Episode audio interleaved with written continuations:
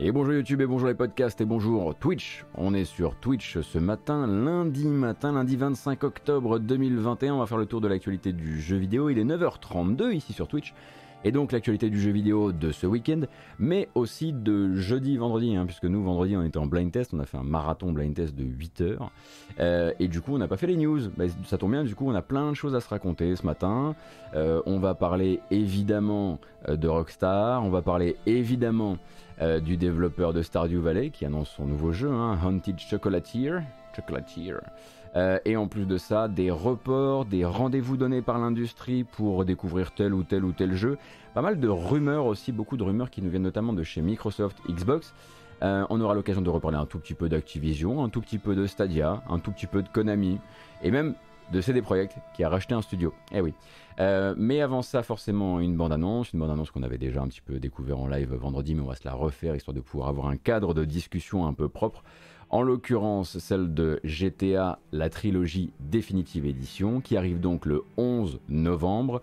Donc le la remasterisation des épisodes PS2 que sont GTA 3, Vice City et San Andreas pour un nouveau public, pour de nouvelles plateformes et un nouveau prix aussi, hein, puisque avant ces jeux-là se monnayaient à 10 balles sur Steam et maintenant la compile vous coûtera 60 euros, c'est parti.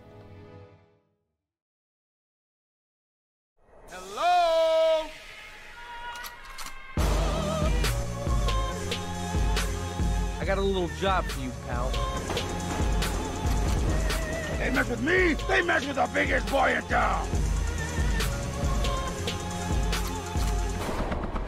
I'm glad to see things back the way they used to be.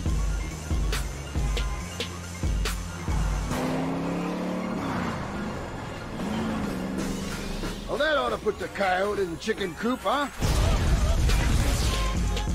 Oh, yeah! And if he's ratting us out, kill him. It's easy. Haven't you ever seen a movie? You say it like it's a bad thing. Shut up, Carl.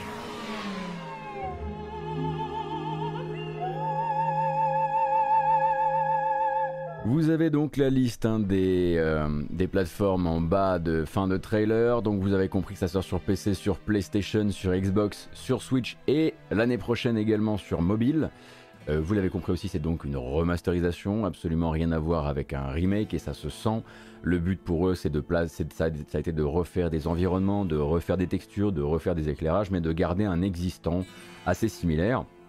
Bien sûr, on sent que les modèles 3D ont été légèrement repensés, en tout cas pour pouvoir accueillir de nouveaux éclairages, de nouvelles textures, tout ça. Mais globalement, une esthétique entre deux eaux qui était très proche hein, en fait de ce qu'on nous avait raconté en termes de rumeurs euh, au début de l'été. Euh, ça nous parlait d'un GTA qui ressemblait à une sorte de GTA surmodé et c'est un peu ce qu'on a là avec bah, du coup de nouveaux éclairages, un rendu un peu cartoonesque des modèles qui donnent parfois cette impression de bah, un peu de Fortnite, hein, je trouve. Et je me demande d'ailleurs si ça va pas faire euh, râler une partie de la communauté. Je parle évidemment pas de la communauté qui trouve déjà que c'est pas assez, que c'est pas assez remasterisé à leur goût.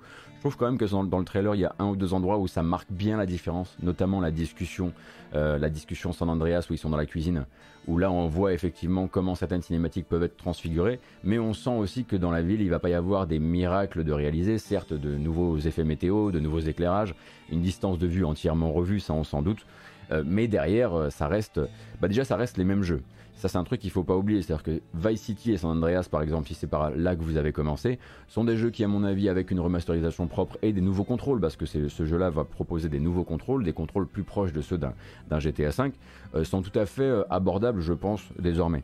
En revanche, GTA 3, plus j'y repense et plus je me dis quand même que c'est très, comment dire, c'est très archaïque, c'est très lent en bien, des, endroits, la structure n'est pas évidente non plus, même si ça a été un jeu transformateur et fondateur de, euh, l'open world moderne, hein, de, bien des, manières. Mais je me demande s'il aura aussi bien vieilli que les deux autres. Ça, il faudra, voir. Donc, qu'est-ce qui sera amené euh, dans cette, euh, dans cette nouvelle version? Donc, je le disais, les nouveaux contrôles, les améliorations visuelles. Sur PC, la possibilité de jouer avec le DLSS de Nvidia. Si votre PC possède une carte RTX, mais enfin au moins de génération 1080, euh, mais est pas capable de faire tourner le jeu, ce qui me semble quand même très bizarre. Donc le DLSS sera intégré, mettons. Euh, et une bonne nouvelle donc pour les acheteurs euh, de la collection, si vous voulez l'acheter sur Switch, la version Switch accueillera donc visée au gyroscope et également contrôle tactile, on imagine, pour les menus ou pour ce genre de choses. Donc la visée au gyro, c'est toujours effectivement un bon, ajout. Et euh, là-dedans aussi, un plein de petites friandises modernes que sont euh, la roue de sélection des armes, une, nouvelle roue aussi pour sélectionner les radios, la possibilité de, de placer ses propres objectifs sur la minimap, si jamais vous en aviez besoin, et également la possibilité de directement, et là, ah, les moins de 20 ans ne comprendront pas, mais la possibilité de débuter directement euh, sur euh, recommencer une mission après être mort en disant recommencer la mission plutôt que de se réveiller à l'hôpital, devoir aller réactiver la mission, etc., etc. Pour ceux qui veulent quelque chose de plus fluide, ils pourront bénéficier de cette option supplémentaire. Et on rappelle donc que la collection est vendue à, 60 euros, pardon, euh, mais qu'à côté de ça, il y aura des morceaux euh, qui pourront être euh, retrouvés à différents endroits du spectre des offres d'abonnement actuelles. puisque chez le Game Pass, à partir du 11 novembre, en Day One, donc vous pourrez retrouver San Andreas, GTA San Andreas rentre dans le Game Pass sans frais supplémentaires. Et le PS Now, lui, récupère non pas Vice City, mais GTA 3 définitive édition, donc GTA 3 classique avec cette remasterisation, mais seulement à partir du 7 décembre. Hein. Désolé pour le PS Now, encore une fois, il n'a pas effectivement la même réactivité que le, que le Game Pass. Du coup, lui doit attendre début décembre. Euh, quant à Vice City, est-ce qu'il ira se mettre dans un système d'abonnement ou un autre? Pour l'instant, pas de nouvelles de ce côté-là. C'est un peu le grand oublié des, nouvelles formules. Euh, mais voilà, vous avez un peu, euh, vous avez un peu les bases euh, de, ce que proposera cette remasterisation. On fera un tour dessus, nous ici, hein, si on a l'occasion, même si jusqu'à preuve du contraire, je ne sais même pas si Take-Two a vraiment mon numéro de téléphone. Mais voilà, vous saurez désormais où vous placez par rapport à ça. J'avoue que les petits ajouts en à côté, pas forcément les nouvelles, on va dire, les nouvelles friandises graphiques, mais plus la possibilité de la possibilité d'avoir le gyro sur Switch, etc. Je trouve ça assez intéressant. Mordrain, merci beaucoup. Styr, merci Syriaco également, et Thomas, et le babouille. Et donc vous disiez, ah oui, si tu as une 1080p et que tu veux tirer jusqu'à la 4K euh, avec du DLSS. Effectivement, c'est dans ce cas-là que s'applique un DLSS sur un jeu comme celui-ci. Effectivement, j'y avais pas pensé, Randall Flag. Merci beaucoup. Merci Molniver également pour le passage sur YouTube.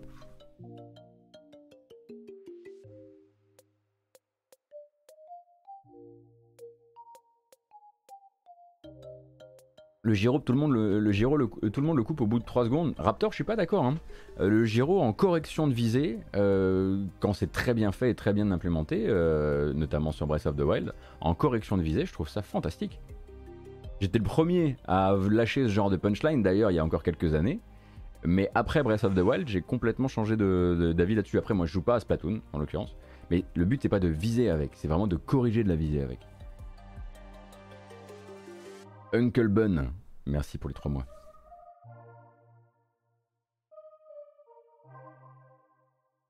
Donc ça c'est pour l'une des annonces et confirmations de cette fin de semaine dernière. L'autre, celle qui venait faire vibrer le petit cœur des amateurs d'indépendants et même des amateurs de, enfin, de gros hits indépendants. Hein. C'est donc le euh, nouveau jeu de Eric Baron. Eric Baron, ou Baron, jamais trop su comment on disait. Eric Baron, c'est donc le créateur de Stardew Valley, que vous connaissez peut-être sous le nom de Concerned Ape. Concerned Ape? Oui.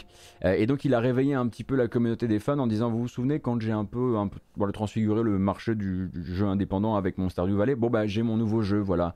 Alors il n'est pas prêt pour, pour, une sortie mais j'aimerais quand même vous le montrer. Et donc il s'appelle euh, Haunted Chocolatier et il n'est plus question donc d'avoir une simulation de vie euh, à la ferme, mais c'est une simulation de vie dans un village où vous incarnez le nouveau confiseur qui arrive euh, dans cette ville et qui s'installe, qui installe son échoppe, hein, sa chocolaterie, une chocolaterie qui est hantée. Donc il va falloir à la fois produire les meilleures confiseries, mais aussi se débrouiller, se débrouiller avec les différentes apparitions et manifestations paranormales qui pourrait y avoir en jeu. Donc il y a une bonne annonce qu'on va regarder tout de suite.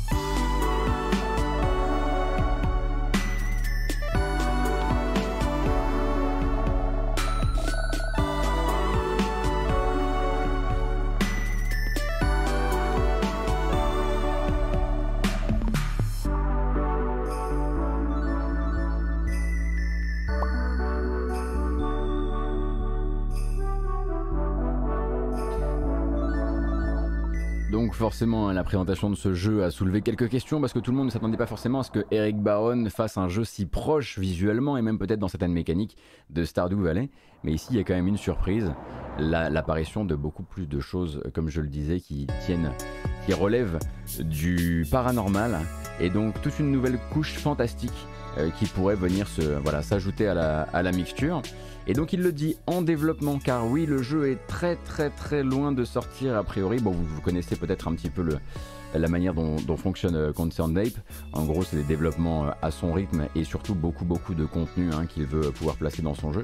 Et en l'occurrence bah, ça va l'amener à nous annoncer pour l'instant que c'est en développement, qu'il n'y a pas de date de sortie, qu'il y a bah, évidemment des plateformes, hein, d'abord euh, sur PC et puis ensuite sur console, mais ça s'arrête là. Est-ce que ça se prononce Haunted Chocolatier ou Haunted Chocolatier, ça je ne sais pas, parce que je ne me souviens pas si, je ne sais pas s'il y a un, mot du vieil anglois qui serait chocolatier.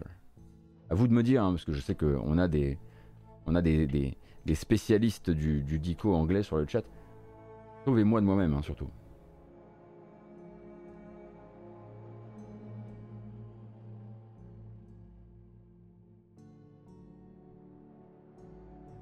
Les Français ont le droit de le prononcer à la française. Alors ça sera Haunted, Haunted Chocolatier. Voilà. Bonjour à toutes et à tous. Hein, si vous arrivez en cours de route, tout roule, tout va bien. Vous n'avez raté que euh, la confirmation que ce sera le 11 novembre que sortira la trilogie définitive édition GTA, donc GTA 3, Vice City, San Andreas remasterisé pour 60 euros la collecte, PC, PlayStation, Xbox, Switch et bientôt mobile ainsi que donc le nouveau jeu du créateur de Stardew Valley qui a été annoncé la semaine dernière. Et on repart aussi sec avec cette fois-ci non pas une annonce de sortie mais une annonce de report. Un report donc qui a... C'est plutôt Nintendo qui s'est occupé de passer l'information. Euh, même si le développement est du côté de chez WayForward, vous connaissez peut-être l'existence de cette remasterisation, euh, d'un reboot on va dire en 3D de Advance Wars 1 et 2. Ils étaient prévus, ils étaient prévus pour une sortie plus ou moins sur la fin de l'année. Finalement, ça prendra un peu plus de temps que prévu. Pour rappel, ça ressemble donc à ça. Et ça attendra le printemps 2022 désormais.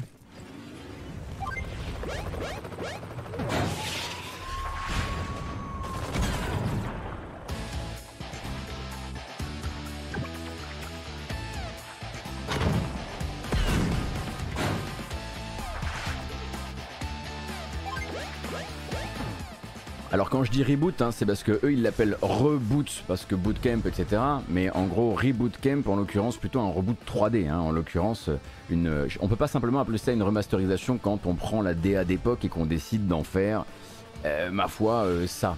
Euh, puisque bon bah ils ont opté pour une toute nouvelle DA entièrement en 3D qui est souvent hein, synonyme dans ce genre de cas de faire des économies parce que ça honnêtement refaire des sprites à l'ancienne etc par rapport au fait de voilà, gérer ça en 3D, c'est quand même beaucoup plus facile pour les équipes. Et donc Advance Wars 1 plus 2 Reboot Camp euh, se décale, euh, il ne sortira pas sur cette fin d'année, mais il sortira au printemps 2022. Way Forward a besoin d'un tout petit peu plus de temps euh, pour finaliser un petit peu sa copie. Avant c'était prévu pour le 3 décembre. Il faudra être un petit peu plus patient, à moins évidemment que, comme beaucoup, vous ne soyez pas emballé par cette nouvelle, par cette nouvelle DA.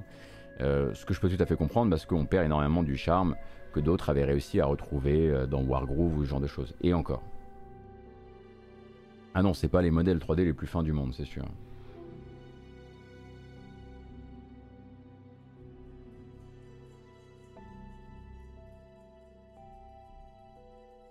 Est-ce qu'ils vont le, vendre à un prix indécent encore? Je pense que le prix a déjà dû être communiqué. Je pense que c'est le prix qu'on imagine.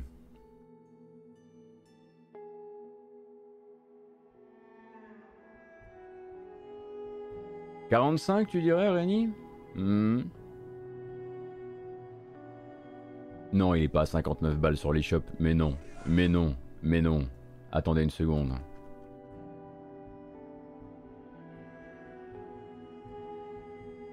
Ah. Ah, 60 euros en précommande sur l'eShop.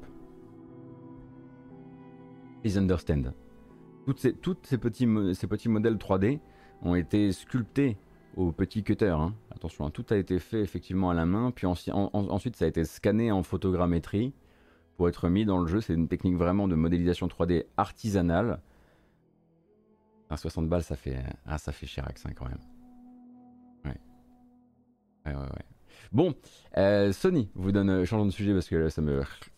Euh, Sony vous donne donc rendez-vous le mercredi 27, c'est donc mercredi, à 23h évidemment pour un nouveau State of Play, un State of Play tout dédié aux éditeurs tiers et aux projets tiers. Ça veut dire que pendant ce State of Play qui va durer, pendant, qui va durer 20 minutes, on ne vous parlera pas de Horizon 2, on ne vous parlera pas de God of War, ni d'aucun projet de chez Naughty Dog, pas de Gran Turismo non plus, rien de tout ça, donc des éditeurs tiers et des projets très probablement avec une préférence pour la console de Sony, que ce soit une exclusivité temporaire ou non.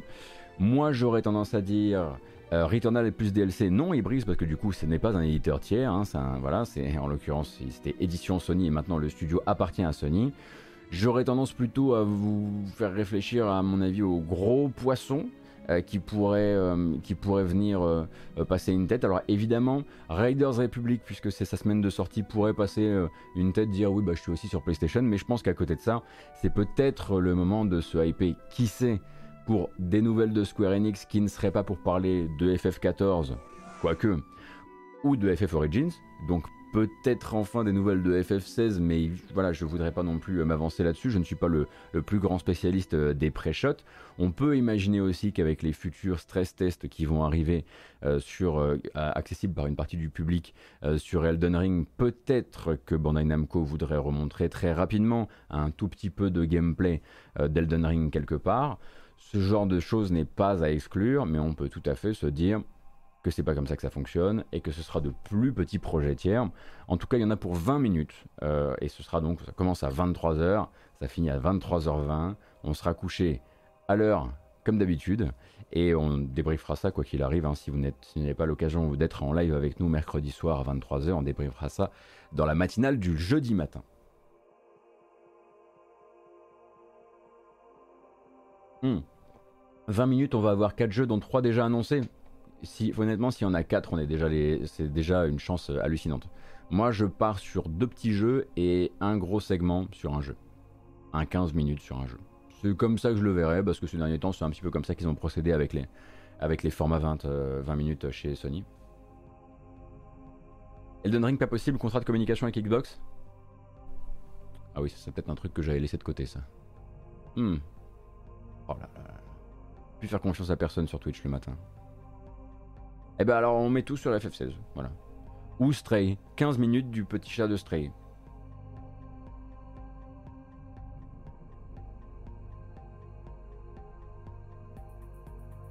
Donc ça c'est pour le State of Play. En parlant d'ailleurs de rendez-vous euh, donné.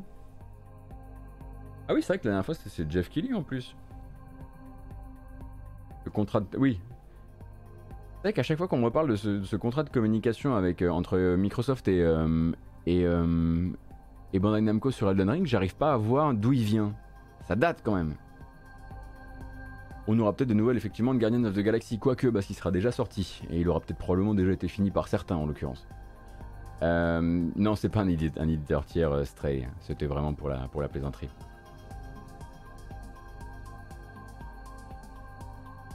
Ah oui, il avait été annoncé à la conf Xbox de l'E3.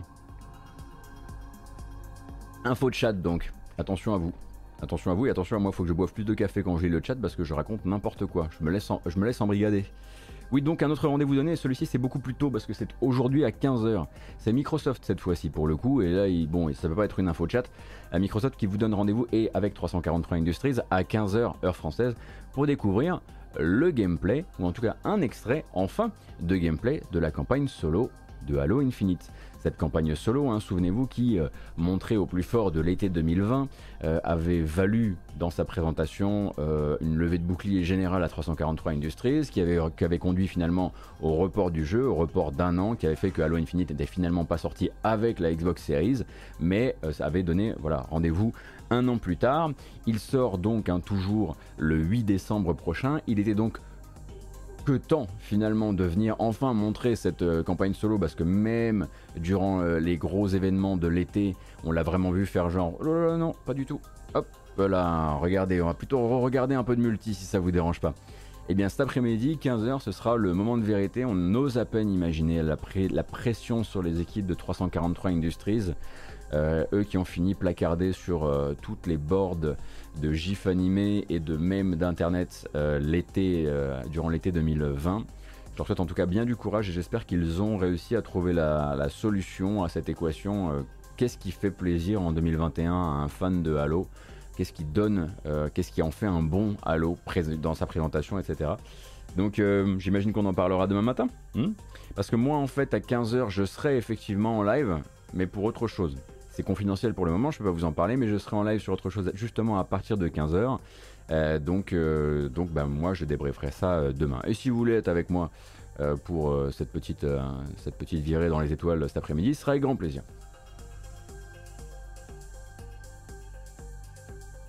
Hmm. Ma chaîne en live, hein, je fais pas de live trop sur la chaîne des autres pour le moment. Passage sur, sur Gamecult s'il y a moyen, hein, toujours avec plaisir bien sûr.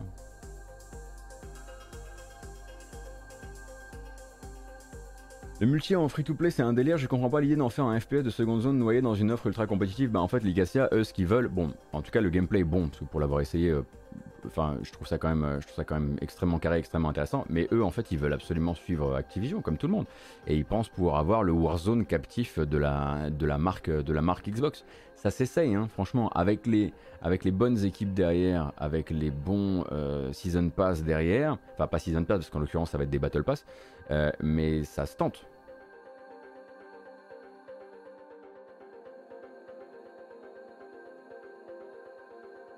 Est-ce que Halo multi free to play c'est pas Splitgate au final?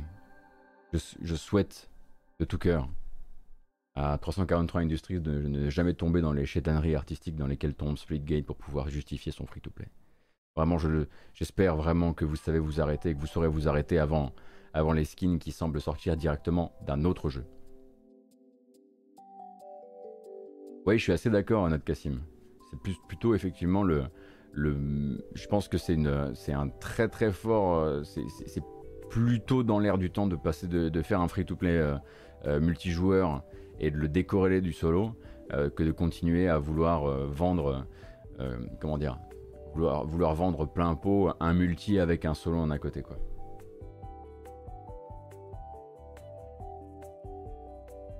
Écoutez, puisqu'on est justement chez Microsoft, on va en profiter tout de suite pour aller, euh, voilà, tout le monde, tout le monde saute dans le grand, euh, dans le grand avion, direction le Rumoristan.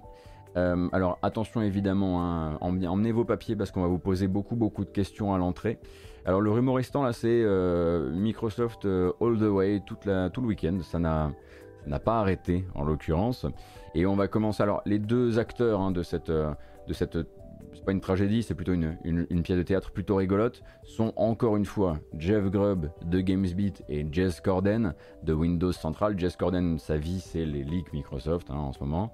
Euh, et du coup, beaucoup de projets différents. On va, commencer, euh, on va commencer par le premier. Le premier, ce serait donc la rumeur confirmée en tout cas euh, concordante des deux côtés, du côté de Grubb et de Corden, euh, d'un jeu multijoueur euh, qui serait donc en Xbox Game Studios Publishing, donc développé en externe par un studio qui n'appartient pas à Microsoft pour une exclusivité Microsoft, en l'occurrence par le studio Mainframe, qui serait basé à la fois en Finlande et en Islande, et qui serait donc sur un jeu multi de type MMO. Encore une fois, hein, on va essayer de, on va pas dire c'est un MMORPG parce que pour l'instant on n'en sait rien.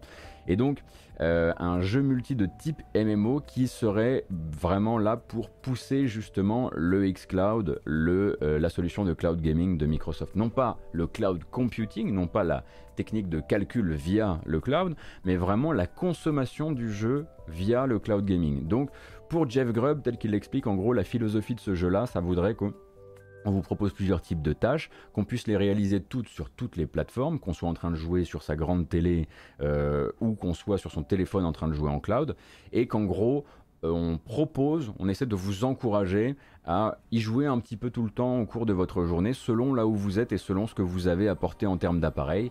Donc faire du crafting euh, quand vous êtes sur votre téléphone, des, voilà, de la récolte de, récolte de minerais, euh, petites, euh, petites opérations, on va dire simples. Et puis le soir, quand vous rentrez chez vous, du raid, des missions plus complexes, plus sophistiquées, etc., directement sur le, voilà, avec un pad en main, avec, avec la, sur le gros télé, etc., etc. Donc a priori, ce studio mainframe qui s'est monté à la base justement pour faire, ils le disaient eux-mêmes, un MMO qui pousserait vers le cloud, euh, a été une vingtaine de développeurs au lancement du studio, et puis là sont montés déjà à une cinquantaine de têtes dans le but de euh, continuer, euh, de continuer ce travail-là.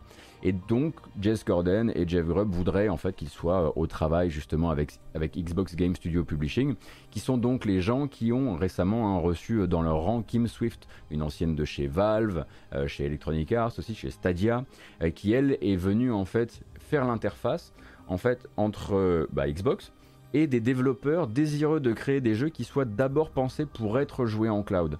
Donc peut-être que ce serait par là que ce serait fait la, que se ferait l'interface pour ce jeu qu'on a pour l'instant que sous un nom de code. Le nom de code ce serait PAXDI, P-A-X plus loin D-I de D-E-I. Donc PAXDI serait ce, euh, ce MM, type MMO, on va dire ça comme ça avant d'avoir plus d'informations, euh, qui serait donc une exclusivité Xbox et Xbox du coup plutôt euh, cloud. Donc aucune évidemment euh, de, aucune information supplémentaire. On a juste deux journalistes qui ont entendu la même chose à ce propos-là et maintenant on attendra euh, officialisation ou pas. Et dans les officialisations, encore celle-ci, si on nous l'officialise, on sera là genre cool. Eh ben, on a hâte de voir euh, ce que ça peut, ce que ça peut donner. La prochaine, en revanche, si c'est officialisé, on pourra dire on était là. Puisqu'en l'occurrence, selon les informations euh, de, Jess Corden et de Jeff Grubb qui est venu corroborer derrière en disant qu'il avait entendu quelque chose d'assez surprenant aussi, toujours en Xbox Games Publishing, donc un studio externe à la famille Xbox.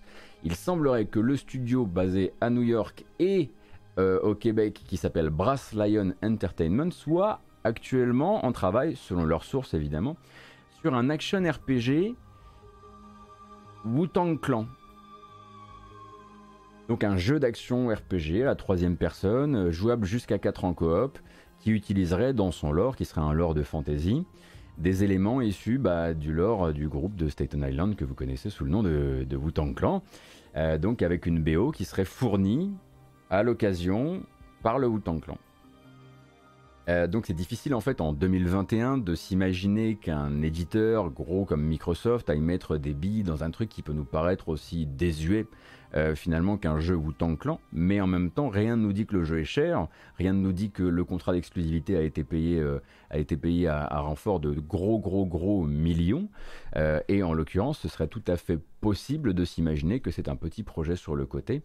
En tout cas, Brass Lion, le studio Brass Lion Entertainment, le, le studio en question, travaille pour l'instant lui toujours officiellement sur un jeu qui s'appelle Corner Wolves. Et Corner Wolves, c'est un action RPG dans le Harlem des années 90. Il est déjà bien proche de notre sujet. Donc soit Corner Wolves est devenu ce jeu Wu-Tang Clan, soit Corner Wolves depuis toujours était un jeu Wu-Tang Clan, sauf que maintenant on le, voilà, on le sait via des, via des rumeurs qui nous arrivent. Mais pour Jess Cornen et Jeff Grubb, ce jeu existe bel et bien. Donc un, action RPG résolument euh, Shaolin et hip-hop, pourrait voir le jour et bénéficier d'une exclusivité euh, euh, longue ou courte, enfin, comment dire, temporaire ou non, pour les, consoles et le, et le, marché Xbox et, Game Pass. Alors c'est quoi le Wu-Tang Clan? Alors ouf, ça va pas nous rajeunir et ça va peut-être pas à moi de vous l'expliquer, mais en gros c'est un groupe de hip-hop américain de légende absolue qui... comment expliquer ça? Euh, vous voyez quand... Euh, vous voyez Shuriken de Hayam? Bah ça, mais tout un groupe new-yorkais, et eux, c'est pas bizarre.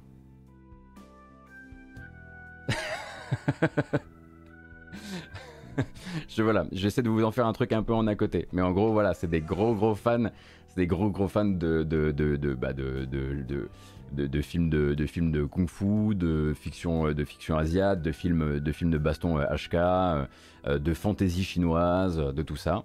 Et à côté de ça, bah, c'est des rappeurs américains. Et effectivement, années 90, c'est le. Ils, ils sont au firmament, quoi.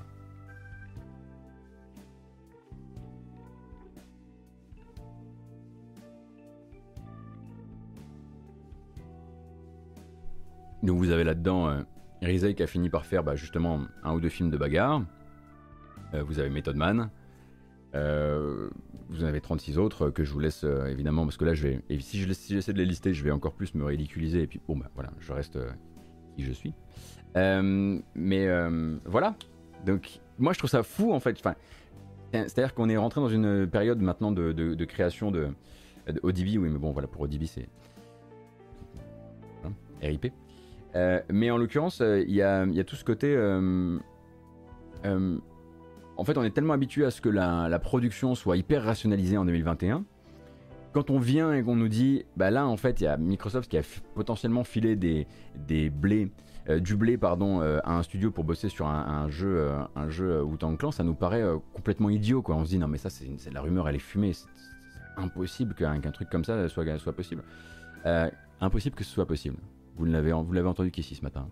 Euh, mais euh, encore une fois, je, voilà, je vous, encourage à peut-être euh, voilà, considérer le fait que c'est peut-être pas un jeu qui a coûté cher. Et qu'encore une fois, bon, c'est pas non plus comme si on disait il y a 343 Industries qui est en train de faire un jeu ou Tank Clan, ça n'a rien à voir quoi.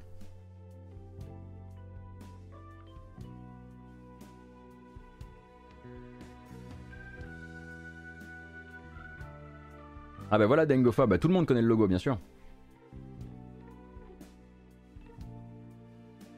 Et tant qu'on est bah, justement dans ces rumeurs, encore une fois, les mêmes gars, bon en l'occurrence c'est plutôt Jeff Grubb qui est à la manœuvre, qui est allé récupérer, euh, l'information sur euh, Reddit et qui est venu la corriger pour lui donner un petit peu plus de corps et de réalisme.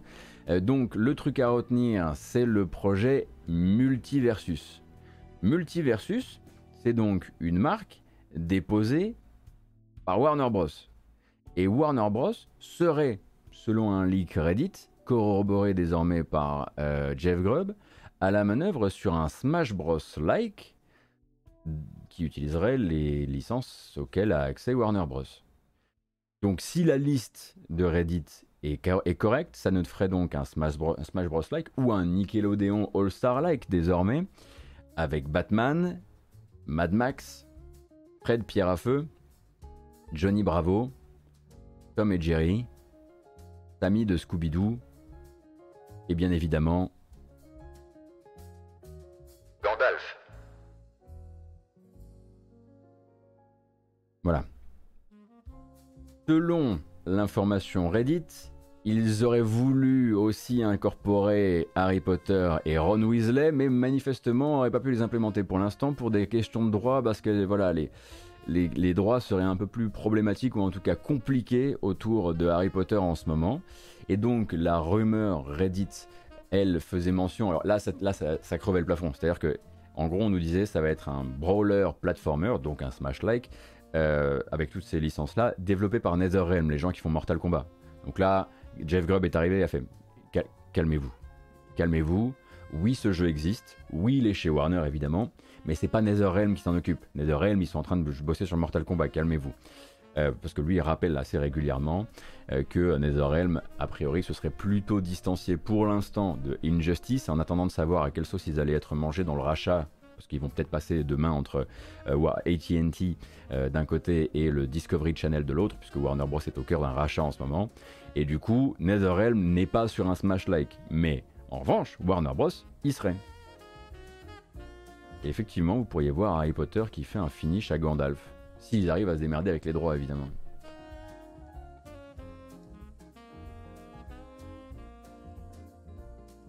Et justement, ça expliquerait le dépôt de marque euh, de Warner Bros. qui, il n'y a pas si longtemps, a déposé la marque Multiversus.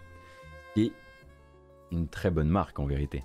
Parce qu'on parle de multivers tout le temps, et ils viennent littéralement de. Ils ont posé, ils leur, euh, ils ont posé leur saut sur le versus du multivers. Euh, et en tout cas, en termes de. J'avoue que c'est plutôt bien, trouvé en termes de, de, nom. Si ça devient le nom officiel du jeu, hein, bien sûr, on attendra d'avoir euh, confirmation, puisque rien là dans tout ça n'est confirmé. Le nom est plutôt, plutôt futé, je trouve, ouais. Maintenant, ce serait pas un genre d'injustice du coup. Enfin, oui et non, parce que ce serait du coup un Smash. Le gang d'Orange Mécanique en DLC. Non mais là, vous êtes tous sur le Wikipédia des licences Warner là. On n'a pas fini. hein. Après, il faut encore que ce soit les, licences auxquelles ils ont accès pour de l'adaptation jeux vidéo. Euh, bah D'ailleurs, on va rester un tout petit peu chez, euh, chez, alors pas chez Warner directement, mais plus chez AT&T. Euh, et on va essayer de croiser ça avec euh, les news régulières hein, qu'on essaie de, suivre ici à propos de Stadia.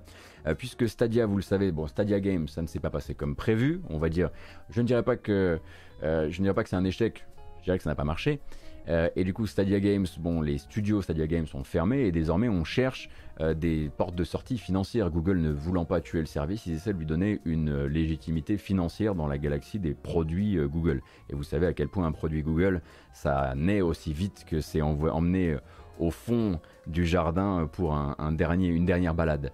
Bah là, en fait, Stadia, via Phil Harrison, cherche d'autres manières de. Alors, d'un côté, continuer à épaissir son catalogue et essayer de garder cette offre par abonnement qui fonctionne, mais on le savait depuis euh, le printemps, Phil Harrison parlait notamment de travailler en marque blanche. Alors, la marque blanche, qu'est-ce que c'est? Ça consiste à dire, plutôt que de faire rentrer un jeu dans le catalogue, je vais proposer au développeur de proposer, lui de son côté, à sa communauté, une version cloud gaming du jeu, où en fait le logo Stadia n'apparaît nulle part. Mais derrière, c'est ma techno. Je prends mon chèque, je dis rien, et pendant ce temps-là, c'est Warner qui, en l'occurrence, propose ici. Et là, c'est pas vraiment Warner, c'est AT&T qui propose à ses abonnés. Donc AT&T, donc c'est AT&T, c'est donc de la télécommunication aux États-Unis, euh, propose désormais à ses abonnés sur leur site, hein, quand ils se connectent à leur interface client, comme vous, vous iriez sur votre interface client euh, Orange, un petit onglet qui vous dit, hey, regarde, c'est trop bien le cloud gaming, tu peux essayer la démo de euh, Batman Arkham Knight là tout de suite euh, sur. euh, c'est Arkham Knight ou c'est. Ouais, attends, je vais re- revérifier quand même. Un vieux doute. Arkham Knight, oui. Et donc, euh, AT&T est allé voir Google et lui a proposé simplement de lui louer sa, technologie, son infrastructure, de manière à ce que tous les abonnés AT&T qui passent, voilà, et qui voient cet onglet se disent tiens, c'est fun, euh, je peux aller essayer une démo du jeu euh, directement depuis mon, interface, client, oui, on va dire ça comme ça, interface client. Et du coup, c'est peut-être aussi une manière pour euh, Phil Harrison et pour Stadia d'essayer justement le programme marque blanche et de voir comment on peut aller récupérer comme ça euh, de la caillasse euh, dans les coins, sachant qu'on sait très bien que Harrison voudrait bien le proposer à un maximum de- de- d'éditeurs. C'est-à-dire que plutôt que de faire venir ces jeux-là dans le service et surtout faire venir des gens s'abonner sur ce service, qui est plus ou moins... voilà, on ne sait pas trop si à quel point ça n'a pas marché, mais ça n'a pas marché. euh, eh bien, ce serait bah, d'aller prendre voilà des featuring par-ci par-là, euh, des, chèques. Et c'est AT&T qui aurait servi un petit peu de voilà de, cobaye de ce euh, programme-là.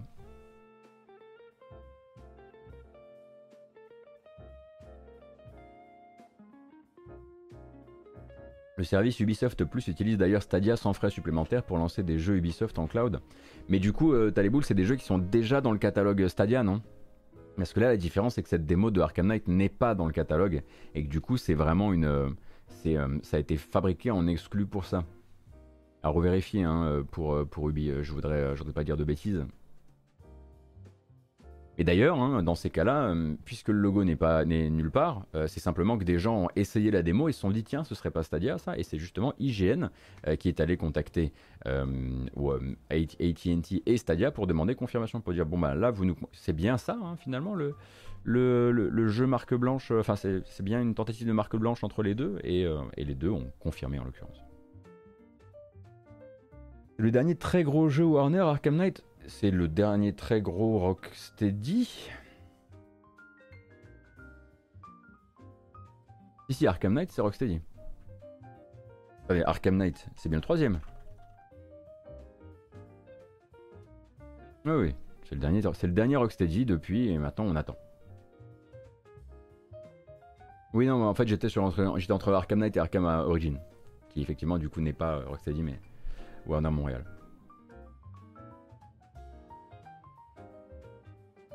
Donc euh, tout petit point conso très rapide, j'ai aucune vidéo à vous montrer euh, ni euh, euh, quoi que ce soit d'autre, mais euh, si vous êtes utilisateur de console Xbox Series et que vous cherchez à étendre sa, capacité de stockage, vous n'aviez pour l'instant qu'une solution, c'était la carte d'extension pro, à format propriétaire évidemment, fabriquée par Seagate, qui vous coûtait, donc qui était une, une extension d'un teraoctet et qui vous coûtait en France de, de 100 un peu plus de 200 balles, c'est ça?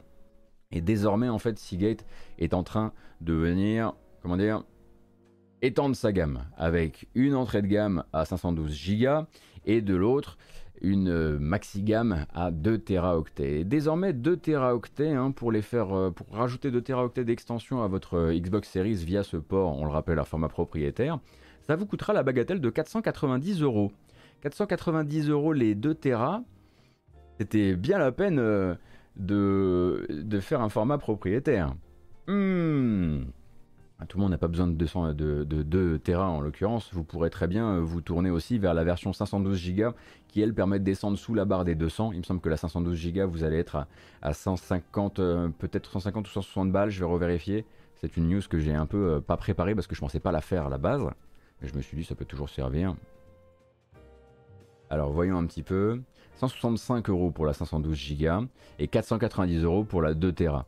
En rappelant effectivement qu'on est souvent aux alentours des 220, 210 euh, pour la 1 Teraoctet.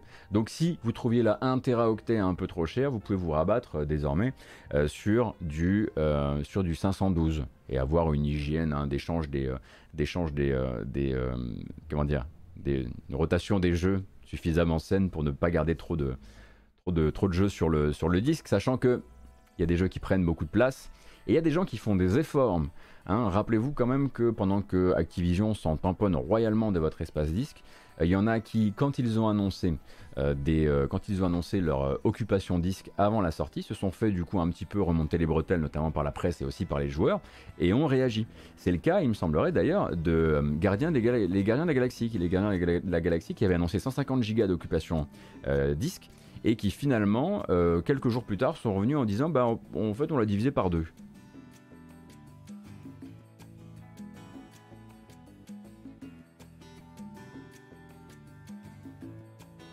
Est-ce que c'est plus cher que des SSD de même capacité sans, format proprio?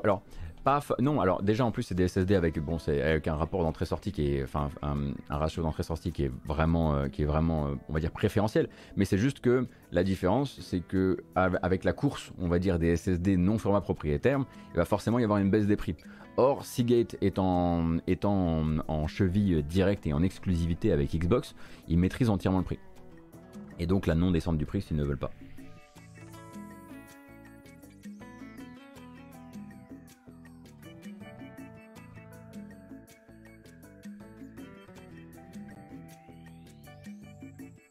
Après, faut non plus, hein, faut, bien se dire que il y aura toujours, même sur PS5, avec les, euh, euh, euh, NVMe, vous allez avoir des NVMe qui auront donc un petit macaron qui dira voilà optimisé sur PS5, et ça vous le paierez un peu plus cher que le standard, de l'industrie à un instant T. C'est sûr que les nouvelles gammes vont, vont se faire, vont se rincer un peu là-dessus.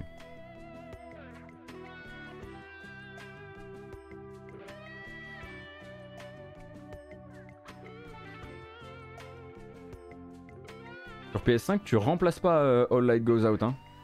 Sur PS5, tu as un port sur le côté de la console qui te permet de mettre un NVMe qui ne vient absolument pas remplacer ton espace.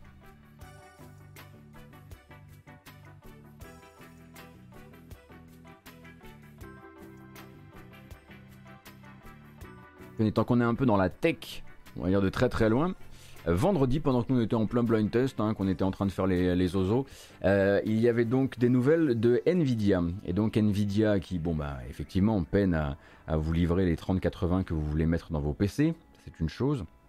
Et bien de l'autre côté, Nvidia est en train de pousser un maximum bah, justement son service GeForce Now, qui est donc un service, on le rappelle, de cloud gaming, un service de cloud gaming qui, c'est quoi la différence rapidement par rapport aux gens qui ne connaîtraient pas? C'est-à-dire qu'il ne va pas directement avoir son propre catalogue comme Stadia, il va aller se connecter sur vos comptes Steam, sur vos comptes GOG, sur vos différentes boutiques, Epic Game Store, etc. Et vous allez jouer sur les jeux que vous possédez euh, sur vos comptes, sur, vos, euh, sur les différentes boutiques, mais via un ordinateur distant.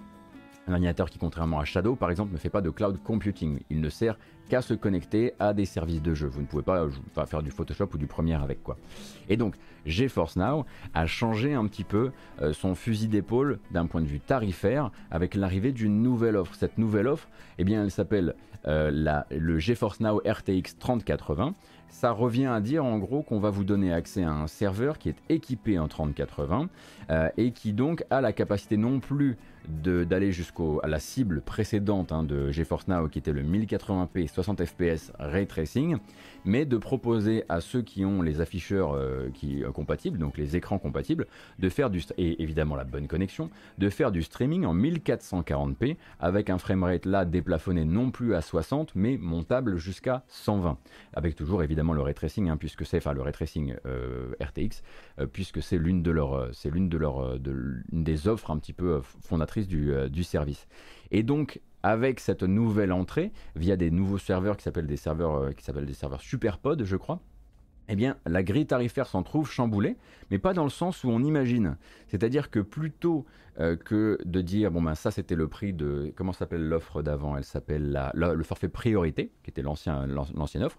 Plutôt que de dire, bon ben ça c'est le prix de l'offre priorité, bon ben le RTX 3080 va coûter ça, eh bien ils se sont dit on va mettre le forfait RTX 3080 au prix de l'ancien priorité et on baisse le prix du priorité. Ce qui nous donne du coup avant, enfin ça passe donc, euh, c'est des forfaits, des forfaits de 6 mois. Hein. Donc pour un forfait de 6 mois, le priorité 1080p 60 fps ray tracing, il passe à 50 euros pour 6 mois, ce qui nous fait du 8,30 euros par mois. Alors que le forfait RTX 3080, lui, passe à, donc reprend cette place du 100 euros tous les 6 mois, ce qui fait du 16 euh, balles par mois globalement. Et là-dedans, si vous prenez donc ce nouveau forfait qui s'appelle le RTX 3080, euh, euh, oui, le GeForce Now RTX 3080, il vous donne aussi la possibilité, euh, si vous avez une box Nvidia Shield, maintenant vous avez accès à la 4K HDR avec ce nouvel offre.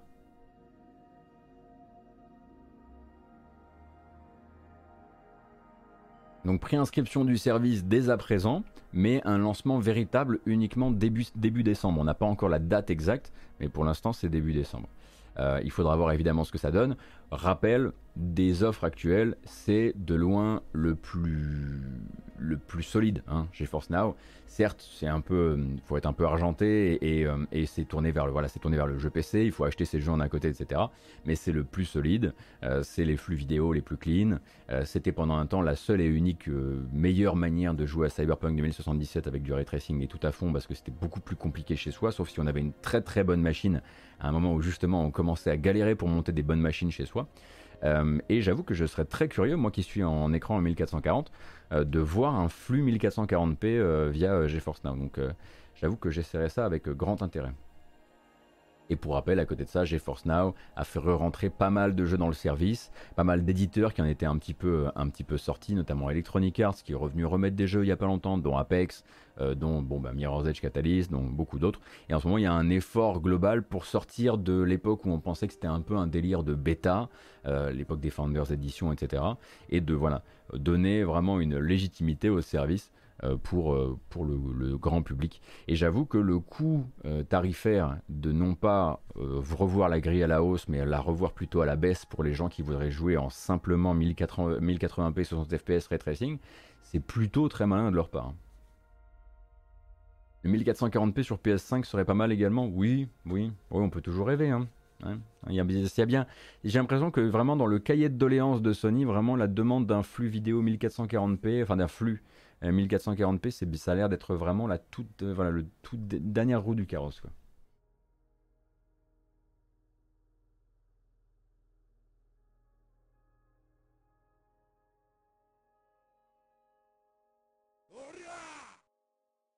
Merci beaucoup le Futureur et merci beaucoup hein, pour les follow et pour les subs. Merci Closer également, c'est très gentil, merci pour le soutien. Euh, alors, musique.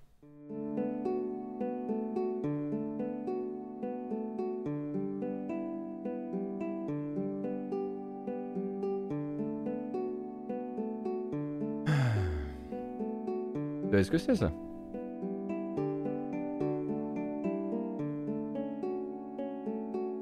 Nailvis, juste pour les founders, le prix c'est la douille.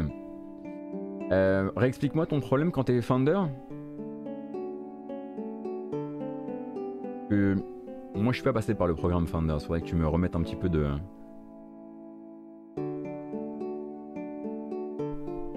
Ah, vous étiez à 5,49 par mois. Ah oui, effectivement, pour vous, c'est un peu la fin des haricots. Ah oui, il y avait le blocage des tarifs. Ah, j'avais pas pensé aux Founders. Aïe, aïe, aïe, aïe, aïe. Eh oui. Ah bah, à un moment ou à un autre, c'est le premier backstab, c'est pour, euh, pour les, early adopters. Sans vouloir faire mon Lamua, en l'occurrence, euh, ouais. Hmm. Ouais, là, du coup, ça pique un peu. Bah, ça, ça, vous fait 3 balles de plus par, euh, par mois, quoi.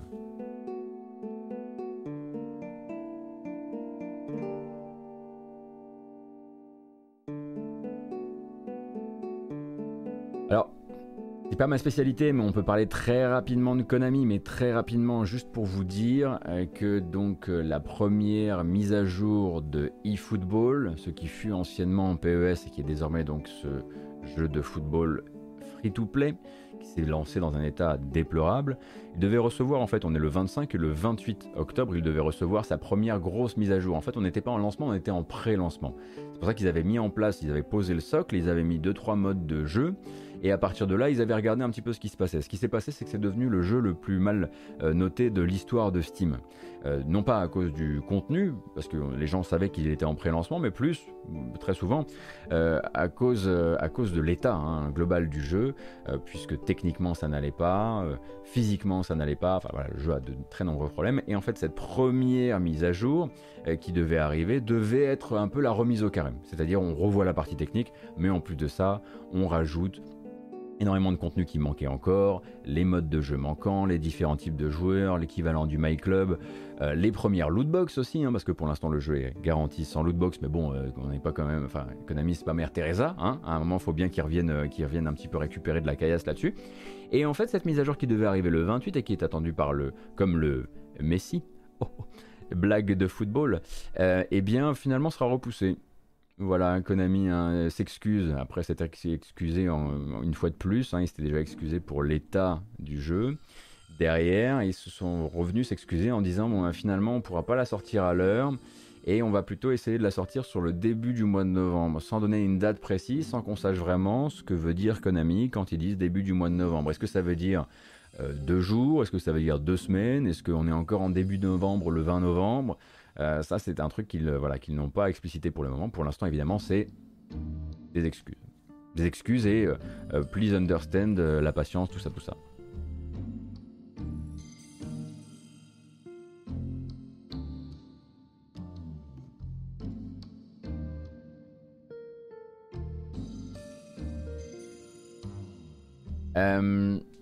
j'ai oui, j'ai dit tout à l'heure hein, qu'on allait parler de CD Projekt et je m'y tiens du coup, CD Projekt donc a annoncé à la surprise générale avoir racheté un petit studio indépendant. Euh, une annonce qui a donc été réalisée, euh, si je ne dis pas de bêtises, vendredi, vendredi soir. Euh, et en l'occurrence, c'est le studio Molasses Flood, donc qui a été fondé aux États-Unis en 2014 par des anciens d'Irrational Games, donc qui travaillaient sur Bioshock avant ça. Et c'est eux qui ont fait The Flame in the Flood. Je ne sais pas si vous vous souvenez de The Flame in the Flood. Ils ont fait également un autre projet derrière qui s'appelait Drake Hollow mais il me semble que le plus connu c'est finalement euh, Flame in the Flood. Pour rappel, ça ressemblait donc à ça.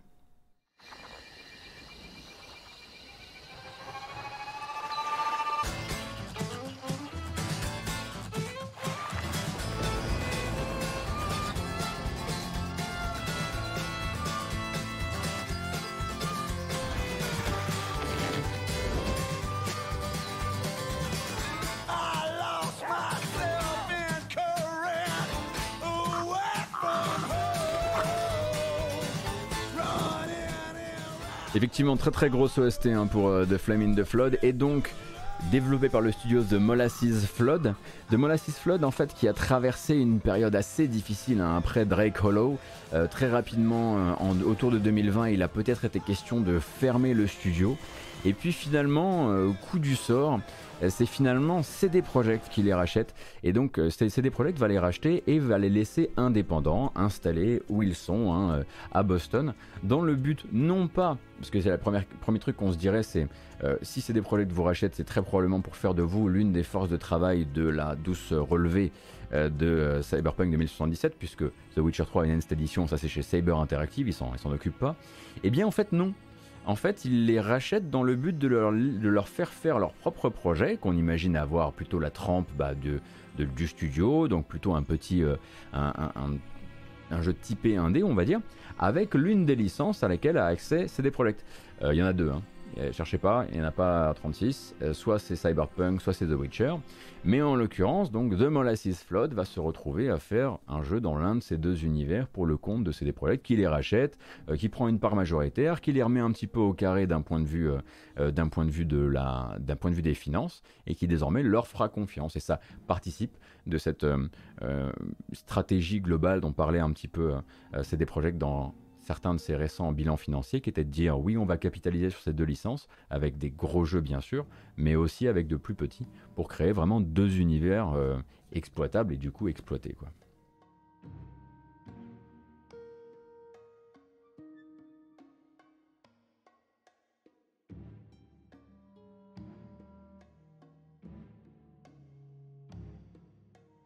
Un Witcher avec Vesemir jeune en vue du dessus. Ça y est, c'est dit. Pré-shot par Raptor. Ok, maintenant on attend la bande-annonce. Euh, non, mais voilà, hein, c'est euh, effectivement, c'est plutôt une, une très bonne nouvelle pour le studio euh, qui aurait pu passer un petit peu à côté de son destin parce que déjà, bon. The Flame in the Flood, ça n'a pas été entièrement, enfin ça n'a pas été reçu avec, on va dire, à l'unanimité. Et en plus de ça, il me semble qu'ils sont arrivés à un moment, ils sont, ils sont, ils ont sorti leur jeu à un très très mauvais moment.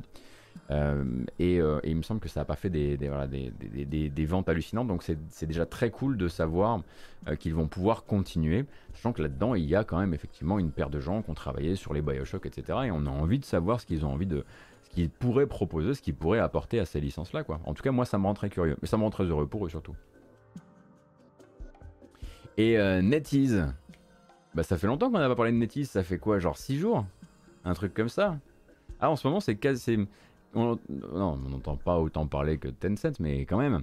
Il y a encore donc du mouvement euh, du côté de chez NetEase, qui donc, nous on attendait principalement que NetEase euh, sorte euh, sa tête du bureau et dise alors oui c'est vrai que c'est nous qui avons embauché Nagoshi, on lui a filé un, un studio et, et c'est pour ça qu'il a quitté Sega et la team Yakuza. Puisque si vous avez raté les épisodes précédents, Nagoshi, donc l'un des hommes forts, en tout cas le plus, euh, euh, médiatisé de la série Yakuza, a donc quitté Sega et il y avait une rumeur qui voulait qu'il quitte Sega pour son propre studio qui lui aurait été monté au Japon par le géant chinois NetEase dans le but bah, de venir capter du talent japonais parce que NetEase, comme Tencent, euh, oui, chacun à sa manière, sont très intéressés par les talents japonais en ce moment. Et bien cette fois-ci, c'est pas de ça dont il s'agit.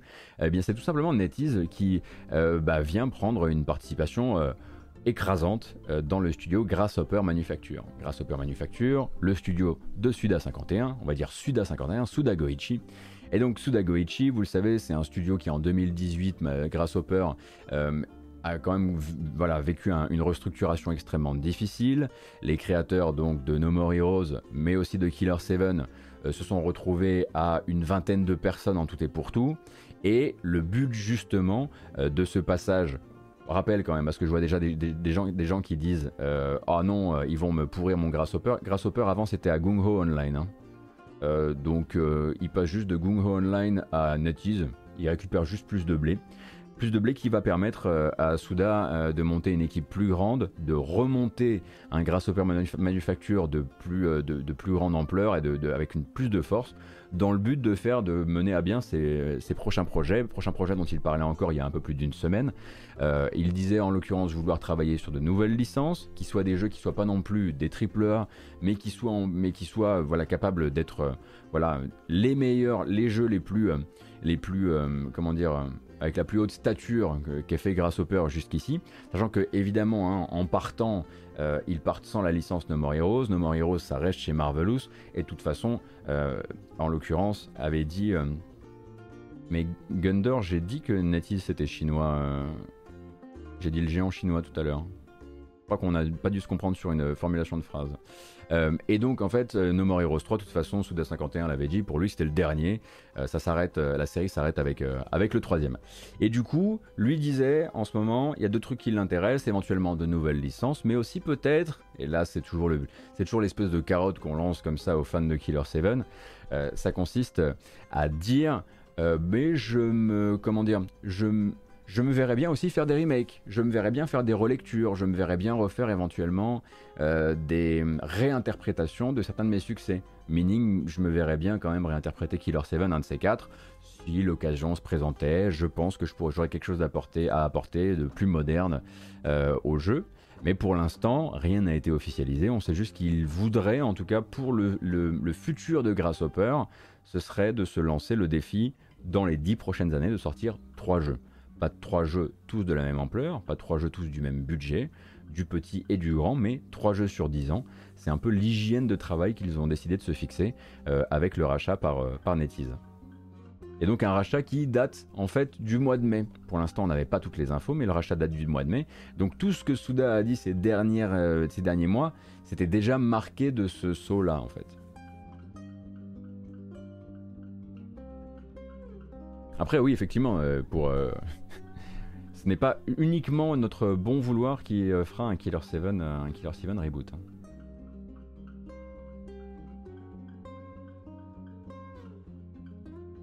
Ah oui, je crois que je, crois que je comprends où a pu être la, la méprise tout à l'heure. Effectivement, ce que je disais, c'est que NetEase est très intéressé par le fait justement de monter des studios au Japon avec des créateurs japonais et donc de voilà, faire rayonner son, voilà, sa caillasse en jeu vidéo en dehors de Chine justement.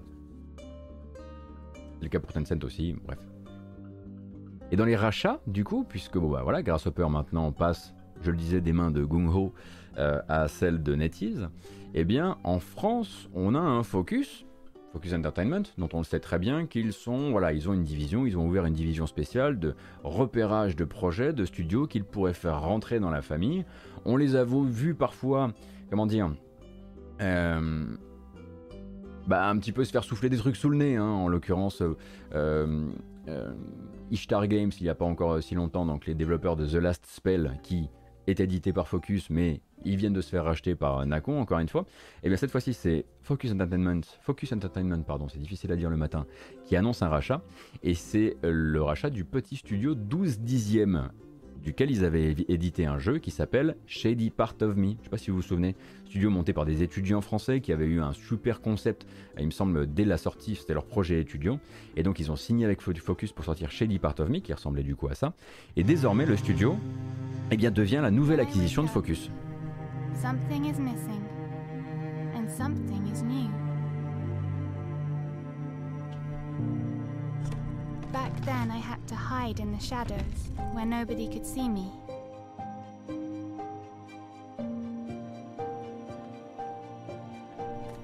The light was dangerous.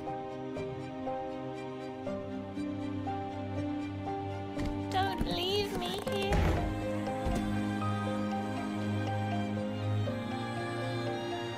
As long as you follow, c'est effectivement, on va dire, l'autre jeu avec des ombres français, puisqu'on a d'un côté Tandem et de l'autre Shelly Part of Me. Shelly Part of Me est déjà sorti celui-ci, hein, en l'occurrence. Tandem, euh, lui, est sorti la semaine dernière. Mais donc Shelly Part of Me a suffisamment euh, convaincu euh, Focus Entertainment pour faire du petit studio 12 dixième un membre de la famille et donc voilà un membre des, des studios internes de Focus ce qui est quand même une très belle opération hein, pour des étudiants alors disclaimer, moi c'est des gens que j'ai rencontrés à la, Gamescom et avec qui j'avais plutôt bien accroché quand ils m'avaient montré le, hum, proto du jeu. Du coup, je trouve ça hyper touchant. je, les ai rencontrés, ils étaient étudiants, c'était il y a encore quelques années. Je les ai connus, comme ça. Et, euh, en l'occurrence, quelques années plus tard, vendre son studio à, Focus, c'est plutôt une belle, euh, c'est une, belle histoire, quoi. Et donc, à côté de ça, Focus, qui ne fait pas que ça, hein, euh, est aussi là pour bah, signaler un petit peu euh, comment ça s'est passé au niveau, de, au niveau de ses ventes récentes, puisque c'est un peu, un peu en ce moment. Donc, comme on pouvait l'imaginer, deux échecs commerciaux hein, à déclarer sur le début de l'année pour Focus.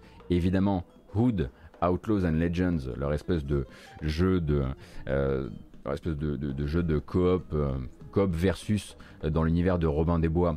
Euh, développé par euh, Sumo euh, a manifestement été un échec commercial, comme on pouvait s'y attendre, puisque non seulement ça a été un échec critique, mais en plus de ça, vraiment, il n'y a vraiment pas eu, comment dire, d'ajout de contenu suffisant pour, en faire un succès. Donc Hood, Outlaws and Legends est considéré, comme le dit très bien Jarod sur Gamecult, comme une contre-performance. et, également un jeu qu'on a vu passer. Il est parti comme il est venu. On a regardé des bandes annonces ici, et finalement, j'ai jamais lancé le jeu. en l'occurrence, il s'agit de Warhammer Age of Sigmar Stormground. Qui est donc développé lui par Cascade Games. Et ben eux, en fait, manifestement, ça n'a pas marché non plus. En revanche, ce qui a marché, et contrairement à ce qu'on pourrait l'imaginer, c'est Aliens Fireteam Elite. Pour Focus, pour l'instant, Aliens Fireteam Elite, qui, on en parlait la semaine dernière, est en train de perdre des joueurs à vue d'œil sur Steam, eh bien, est plutôt, voilà, a réussi à suffisamment vendre avant de commencer à perdre des joueurs. Donc, c'est voilà, c'est un succès financier, ça ne veut pas dire que c'est un succès d'estime pour autant. Et euh, les versions consoles, les nouvelles versions consoles de Insurgency Sandstorm, seraient aussi à considérer euh, dans, les, euh, dans les bons vendeurs de l'écurie Focus, tout comme d'ailleurs Necromunda Hired Gun, ce qui fait quand même très plaisir pour Stremont, hein, le studio qui bah, n'a pas... Si, ah mais si en fait, je suis con. Même, Space Hulk, ah Space Hulk Deathwing quand c'était la version, quand ils avaient fait la version définitive, elle s'appelait pas comme ça, mais ça avait été considéré comme plutôt un bon lancement aussi. Mais donc voilà, euh, les euh, deux mauvais élèves en l'occurrence, c'est vraiment Hood, Outlaws and Legends et Age of Sigmar. et à côté de ça, eh bien, Focus en profite pour repousser discretos un jeu.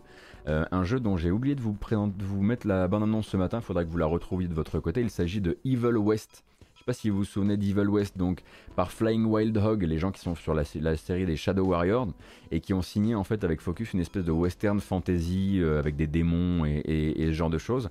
Normalement, ça devait sortir d'ici la fin de l'année 2021, pardon, de l'année 2021, mais on ne l'avait pas vu depuis les Game Awards 2020.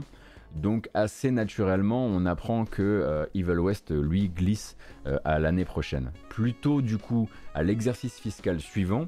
Donc pas avant euh, avril 2022.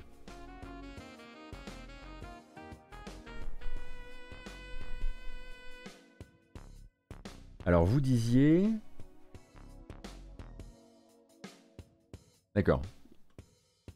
Red 308, ah, euh, les Ember Lab confirment que Kena a au moins été rentable. Bon, en tout cas oui, ils disent qu'ils ont été rentables, c'est une première bonne nouvelle. Maintenant on attendra de savoir s'ils ont réussi à... Voilà, s'ils capitalisent énormément là-dessus ou pas quoi. Il est différent entre Focus Entertainment et Focus Home Interactive. Bah, ceci est un chat. Focus Entertainment, c'est le nouveau nom de Focus Home Interactive. Ils ont changé de nom, ils ont changé de branding il y a de ça euh, un mois et quelques.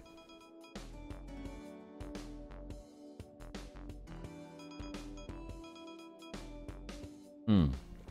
Oh, je suis pas du tout d'accord avec ça, euh, Pan Chocolatine. C'est pas vraiment le Playway français. Euh, Playway, c'est quand même. Playway, c'est des fermes à développeurs où on partage les assets entre les jeux et euh, où on essaie un maximum d'exploiter des gamins. Euh, ouais, non, non, non, non, non.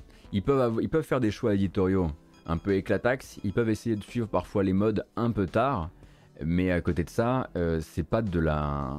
C'est pas l'usine. Et puis Playway en plus, vraiment, c'est vraiment des méthodes. Faut, faut, faut, lire un peu plus sur les deux cas, je pense. si tu penses ça, parce que vraiment, c'est. Plutôt Ubi le Playway. Ok, d'accord. Vous avez envie. Ok, c'est le championnat des hot takes. non, non. Euh, Playway euh, Red 308, c'est une, euh, une ferme à jeu. enfin, c'est une, un alignement de fermes à jeu qui vient des pays de l'Est et en l'occurrence qui font les mm, mm, mm simulateurs sur Steam où tu as l'impression que c'est ils ils s'envoient tous les mêmes modèles 3D qui récupèrent des, notamment des assets qui viennent directement des, des presets dans les, dans, les, dans les outils de création de jeu, etc. etc. Où est-ce qu'on peut lire sur Playway? Il me semble qu'il y a un article un peu de référence, peut-être pas français. Euh... J'aimerais bien retrouver cet article qui était hyper intéressant, qui expliquait un petit peu. Oui, sauf Farming, Simulator qui est vraiment pas de chez eux hein, en l'occurrence. Mais euh, genre euh, déménagement simulator, euh, pharmacien simulator, tous ces trucs en fait que, qui existent sur Steam qui font en mettant ah, et, ah ben oui, il y a l'article de effectivement, il y a l'article de, Julie sur CPC qui l'explique très bien, ouais. et qui en gros sont des jeux qui à peine finis sortent et le but c'est voilà maintenant qu'on a développé ça, on va reprendre tous les environnements, on va les remettre dans le jeu suivant, etc. etc. C'est un peu les jeux de Mintos. c'est vrai que c'est un peu les jeux auxquels joue Mintos parfois. Euh, et donc, non, non, focus, euh, quand même pas déconner. Oh. Ouais. et, ici, on en parle souvent. Hein. En l'occurrence, là, ils ont sorti a priori un jeu sur lequel ils avaient, bon, sur lequel il y avait probablement un conflit légal. On en a parlé avec euh, avec Eon Must Die et on verra si un jour il y a un vrai conflit légal autour de ça. mais et je sais qu'il parfois il y a de la magouille et il y en a eu et il y en aura. enfin, C'est pas vraiment la même, la même usine quoi. On va parler un peu de la semaine de 4 jours.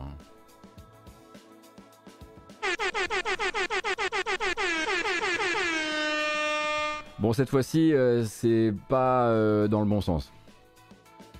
Désolé. Donc c'est un truc duquel on parle énormément hein, dans le jeu vidéo euh, ces temps-ci.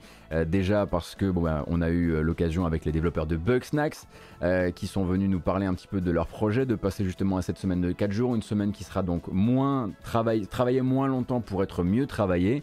Et ensuite, on a appris euh, récemment que Eidos Montréal avait décidé de faire ce choix-là, euh, c'est-à-dire de ne pas toucher au salaire des employés qui étaient avant à 40 heures et de les passer à la semaine de euh, ou à 38 heures et de les passer à la semaine de 32 heures. On change pas les salaires et on estime qu'avec un vendredi non travaillé. Du lundi au jeudi, les gens bossent mieux, sont plus concentrés, ne sont pas dilués sur leurs problèmes perso, etc. En gros, voilà, travailler moins longtemps par semaine, mais travailler mieux. C'est le pari que doivent faire certains studios et que veulent faire certains studios. Et il faut vérifier ça. Et pour ça, il faut vérifier à, euh, euh, hauteur d'un studio. Et pour ça, il faut vérifier dans une prod. C'est ce que compte faire euh, Eidos Montréal dans sa prochaine. Les Gardiens de la Galaxie qui sort demain n'a pas été développé selon ce modèle, mais le prochain jeu, ils aimeraient essayer à hauteur de la société de voir comment, si c'est bénéficiaire, à la fois bah, pour le jeu, sans revoir leurs attentes à la baisse, mais aussi pour les créateurs et bah, pour tout le monde, quoi, pour les développeurs, etc. Pendant ce temps-là, pendant qu'il y a une partie de ces euh, studios qui essaient de pousser ça dans le jeu vidéo, on en a un autre qui revient déjà. C'est un peu le quand tu allais, je revenais, fils. En l'occurrence, c'est Epic Games. Epic Games qui, en fait, pendant la crise sanitaire, avait mis en place une politique non pas euh, de semaine de 4 jours, mais de semaine de 5 jours, de 4 jours, de 5 jours, de 4 jours. Donc un vendredi sur deux n'était pas travaillé chez Epic Games depuis le début du confinement. Euh, et euh, donc Epic Games, et là je parle vraiment des studios, des studios donc qui travaillent sur Fortnite et sur les mises à jour qui sortent toutes les deux semaines euh, dans Fortnite.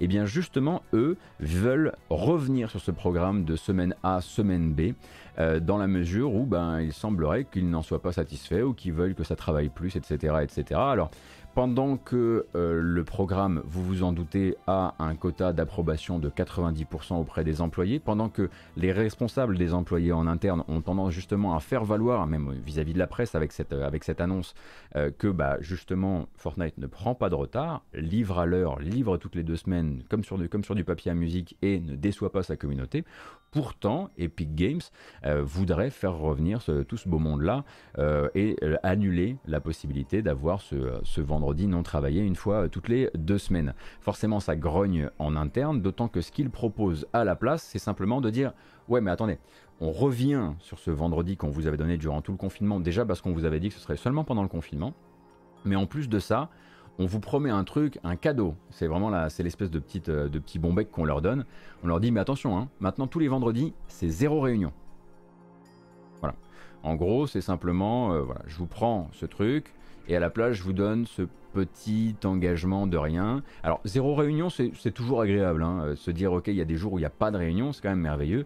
Mais en gros, ça veut juste dire, bon, bah, tu vas revenir bosser et puis tu vas, tu vas, tu vas taffer, euh, tu vas taffer un peu plus que ça. Et là où ça emmerde particulièrement les employés euh, qui avaient eu un nouvel acquis dans leur société, c'est que c'est pas comme s'il y avait, on était dans une détresse du côté de chez Epic. On n'est pas dans une détresse on a déclaré, en tout cas si on peut en croire euh, les documents qui sont sortis durant le procès Epic versus Apple, on a déclaré un revenu euh, l'année dernière de 5 milliards de dollars, et les développeurs se disaient que peut-être la société avait la possibilité, avec ces 5 milliards de dollars, de maintenir cette idée de semaine A et de semaine B, qui avait apporté un, nouveau vent de bien-être euh, au sein du studio. Manifestement, l'équipe dirigeante de Tim Sweeney pense différemment, et donc alors que l'industrie est en train de plutôt pousser vers ça, eux seront l'exemple qui revient en sens inverse.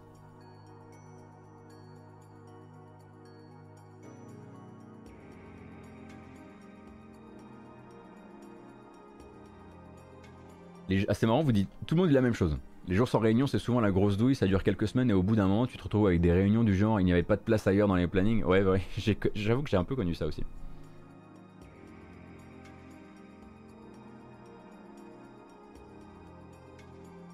Ah oui, ce sera des gatherings. Oui, ce sera. Ce sera des réunions sur la terrasse. Le vendredi, c'est réunion, mais sur la terrasse.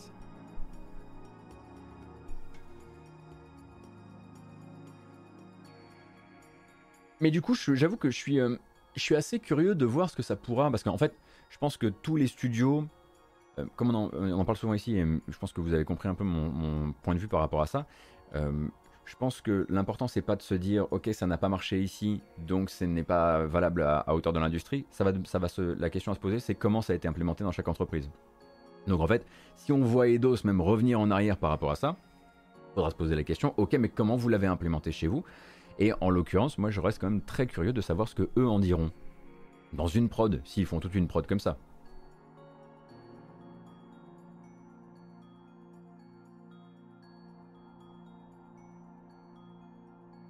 Euh,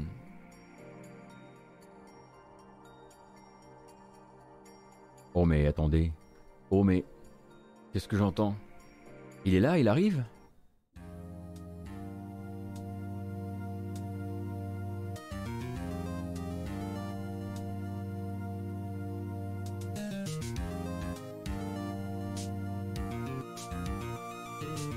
Pas trop long. Promis, pas trop long.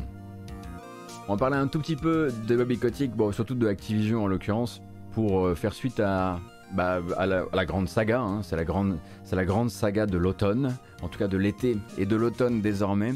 Activision versus euh, Le Monde. Cette fois-ci, je vais essayer de faire concentrer un maximum et ça va partir du principe que vous étiez déjà là durant les épisodes précédents. Préparez-vous. Donc, pour faire très court, hein, il y a donc, vous le savez, ce clash entre euh, deux agences américaines qui accusent donc, elles, toutes les deux Activision, euh, d'avoir laissé pourrir dans ses studios, euh, notamment Blizzard, la culture sexiste, la culture discriminante, le harcèlement, tout ce qu'on sait déjà depuis le 28, le 28 juillet dernier. Et l'une des deux agences donc qui voulait partir en justice a finalement décidé de s'arranger, un arrangement financier avec Activision, pour- sous l'œil de l'autre qui était là en train de dire non mais là en fait tu ne m'arranges absolument pas, tu vas me poser des problèmes, tu vas même, tu risques même de gâcher mon travail avec ton, avec ton, ton accord. Donc à partir de là ils ont commencé à se tirer dans les pattes, je vous racontais un petit peu tout ça, ça fait des jours et des jours que tout le monde se, roule, dans la boue et en gros euh, s'accuse eh bien, de ne pas avoir respecté cette espèce d'accord tacite qu'ils avaient parce que ces deux agences euh, gouvernementales américaines, enfin en l'occurrence la DFEH et la EEOC, euh, étaient tombées d'accord pour mener l'enquête toutes les deux. Elles, elles mènent l'enquête toutes les deux sur Activision depuis 2018. Et donc elles se sont battues publiquement, ça vous le savez, ça a sorti les dossiers, ça a sorti des, histoires d'accords de partage d'infos qui n'avaient pas été respectés correctement, les conflits d'intérêts, les juristes transfuges d'un à l'autre, etc., les emails laissés en lu, bref, une longue longue histoire qui nous avait conduit à nous poser la question, est-ce que l'agence qui veut, elle, partir en justice contre Activision arrivera à faire stopper cet arrangement qui ne l'arrange pas? En l'occurrence, puisque ça pourrait la priver de certains témoins capitaux, de certaines, certains documents capitaux, etc., etc. Et pendant ce temps-là, je vous racontais que Activision ramassait un peu les dossiers, hein, pendant que les gens étaient en train de se battre. Lui était là, genre, bah, je vais prendre cette chaussette, je vais prendre ce pantalon, ça m'intéresse, et je vais, moi, avec ça, constituer une espèce de, de motion de censure, une espèce de... C'est pas le terme exact, mais en gros, le but, c'était de dire, ah, bah, il y en a une qui dit que l'autre, elle a triché en préparant son enquête contre moi, et c'est cet autre-là qui veut justement m'emmener euh, durant, euh, m'emmener euh, face au tribunal. Donc ce que je vais faire, c'est que il y en a un qui accuse l'autre d'avoir violé un truc éthique dans le code de conduite des juristes. Je vais utiliser ce truc-là et je vais dire à la cour, il peut pas m'attaquer parce que hum, ça a été mal fait son truc. Ça a été mal fait, il y a des magouilles dans tous les sens, c'est pas possible. Et là, on était là la, semaine dernière, on était plus ou moins là. La DFEH allait se défendre contre Activision, essayant de faire de ce qu'ils appelaient la DFEH un petit accro éthique et on a essayé d'en faire un scandale. Et on s'était arrêté là.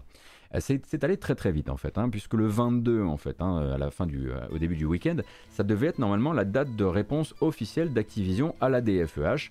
Ensuite, l'un avait formulé sa plainte, l'autre avait formulé sa réponse, et ensuite on devait avancer comme ça vers une vraie procédure hein, judiciaire avec un procès, etc., etc. Mais avant ça, Activision a fait non, non, non, non. Euh, je demande un petit report. J'aimerais qu'on suspende toute la, toute la procédure parce que j'aimerais pouvoir étudier un petit peu comment était réalisée l'enquête de mon adversaire, puisque manifestement on dit qu'il y aurait eu des, des soucis, euh, des soucis éthiques. Et j'ai enfin dans ce dossier, enfin une bonne nouvelle. Le, ju- le juge a dit non. Donc la cour de Los Angeles a dit non. Je n'arrête pas la procédure parce que tu veux essayer de transformer euh, l'accro éthique euh, dans l'enquête de l'autre en une espèce de gouffre. Tu peux continuer si tu veux à enquêter dessus. hein. Tu pourras essayer de proposer des, des documents euh, qui ont attrait à ça dans le procès. Mais moi, j'arrête rien. Nous, on continue. On joue plus la montre désormais. On y va. Donc, euh, enfin, on peut dire qu'un truc est allé dans le sens plus ou moins dans la marche du truc, enfin, dans la marche qui nous intéresse, nous, qui sommes intéressés donc par le bien-être des développeurs. Le juge a dit, on continue. Et donc on va avancer. Et donc ce procès va avoir lieu. Alors, est-ce que les armes que la EEOC euh, dans son, son empoigne avec la DFEH vont servir à Activision et, et peut-être être décisives pour que Activision se défende correctement, trop correctement, euh, face euh, aux accusations de la DFEH, c'est une possibilité. En revanche, on ne leur laisse pas le temps de préparer une, défense spéciale pour ça. On ne dit pas on arrête tout, pousse, perché, on arrête et on va vous laisser encore mieux préparer votre dossier. Et ça, c'est enfin effectivement une bonne nouvelle, une toute petite nouvelle hein, que j'ai essayé de vous faire le plus, euh, de, manière, la manière la plus ramassée possible. Mais du coup, ça veut dire que maintenant, euh, eh bien, va se gérer d'un côté DFEH versus Activision, qui va continuer son chemin et ne, donc ne plus être suspendu jusqu'à preuve du contraire. Et de l'autre, il va y avoir donc DFEH contre EEOC pour savoir si cet arrangement peut être suspendu lui aussi. Et également euh, les, le syndicat américain euh, Code Workers of America, non, Communication Workers of, America, qui lui aussi essaie d'empêcher le EOC de signer son, son accord avec Activision, euh, parce que ce serait, selon eux, tout simplement pas, comment dire, à l'avenant pour les employés. Ce qui est quand même la base du truc. voilà. Donc on va voir si à un moment tout ce petit monde-là, toutes ces, toutes ces agences, cette, cette course bureaucratique, bureaucratique américaine peut se retourner vers le sujet à savoir qu'il y avait, ça puait chez Acti quoi.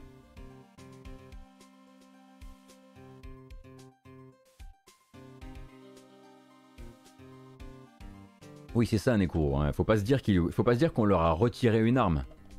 Faut juste, voilà, faut juste dire que la cour de Los Angeles, plutôt que, elle, a, elle pas réussi à leur retirer une épée et leur dire celle-ci tu l'utilises pas, elle leur a dit, je ne te laisse pas le temps de prendre des cours de d'escrime. C'est déjà pas mal. Euh, mais l'épée est toujours dans la main d'Activision. Et c'est fini, tout ce qu'on avait à dire pour euh, le moment. on, continuera la saga, on essaiera même un jour peut-être de faire, euh, comment dire, un résumé, si on peut encore faire des résumés de ce truc-là. Et c'est l'heure de la bamboche. Mm, mm. Bah, ça fait longtemps là. Hein. Euh, et puis bah là, je pense qu'on l'a, bien mérité. Vous l'avez mérité, moi aussi, je pense. Et globalement, on va s'écouter un petit morceau de musique, mettre le son à fond, et ensuite on fera l'agenda des sorties de la semaine. Il y a un ou deux jeux quand même, hein, il y a de quoi faire. Nous sommes combien? 1397, mais ça, ce sont des chiffres du mois d'avril dernier. Mais quelle folie. Allez, c'est parti.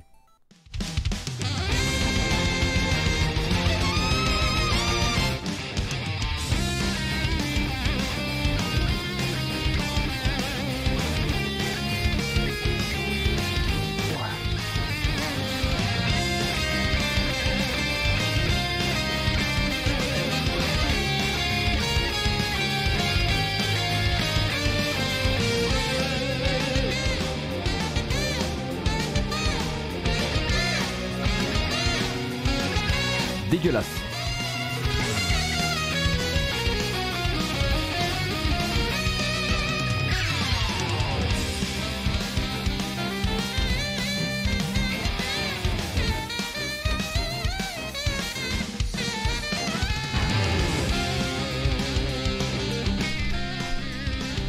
Désolé.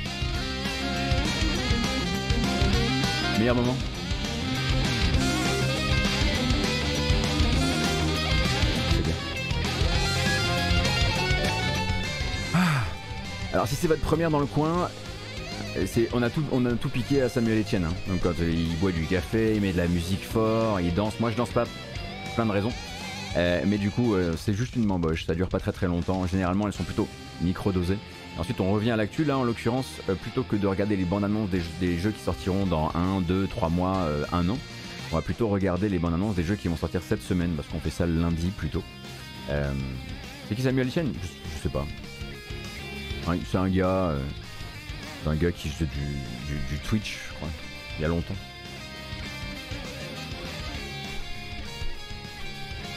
The Papa Geekos, merci beaucoup, hein. merci d'ailleurs, hein. euh, merci pour le sub et euh, merci le futureur également, merci pour les follow aussi, bienvenue. Allez c'est reparti, fini, fini. En revanche, on fait plus la fête. La bamboche, c'est terminé.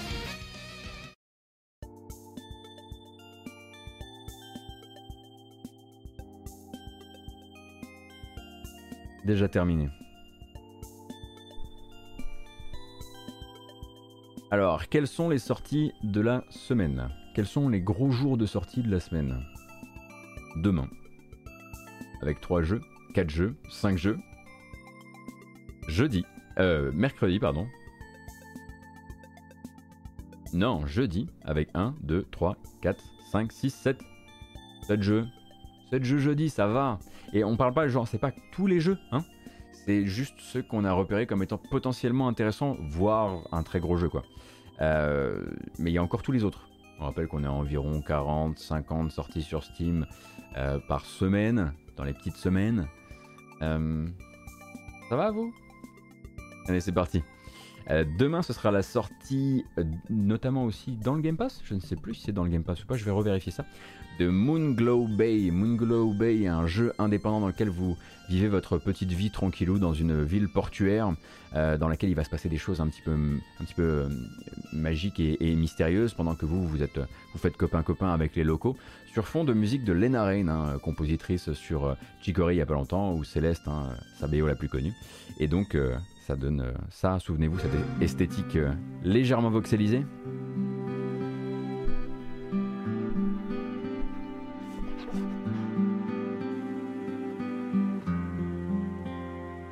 Et en ce moment, Lénarine est en train de communiquer sur la BO du jeu et elle poste quelques extraits sur son, euh, sur son compte Twitter si ça vous intéresse.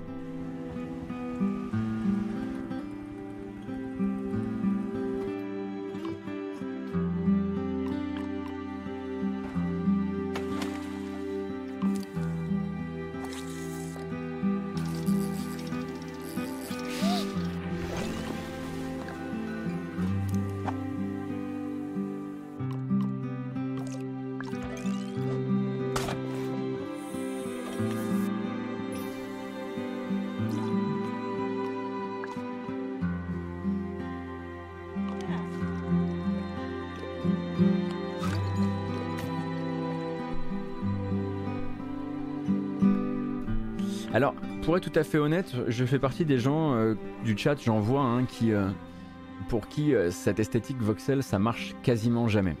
Je dois dire que à chaque fois, je me dis, ah, c'est con, c'est vraiment pas un truc qui marche sur moi. Et je sais qu'il y a des gens qui arrivent à dépasser ça euh, sans trop de, soucis. En l'occurrence, là, voilà, on sait qu'il va se passer plein de choses parce que euh, avec cette histoire de pêche, il y a aussi des histoires de, monstres, euh, de monstres aquatiques, et, on sent bien qu'il y a tout un, univers de chill à avoir là-dedans si vous avez besoin d'un jeu vraiment de la détente et, et du un endroit plus qu'un jeu. Euh, on sent que le jeu a été fait pour ça quoi. Et la BO, bah pire la BO pour les gens qui peuvent, qui sont pas branchés par le jeu, on va je pense tous se l'envoyer et on aura plein la matinale dans quelques heures, soyez absolument rassurés. Mais donc voilà, Moonglow Bay, euh, lui sort sur, euh, laissez-moi me rappeler des fondamentaux.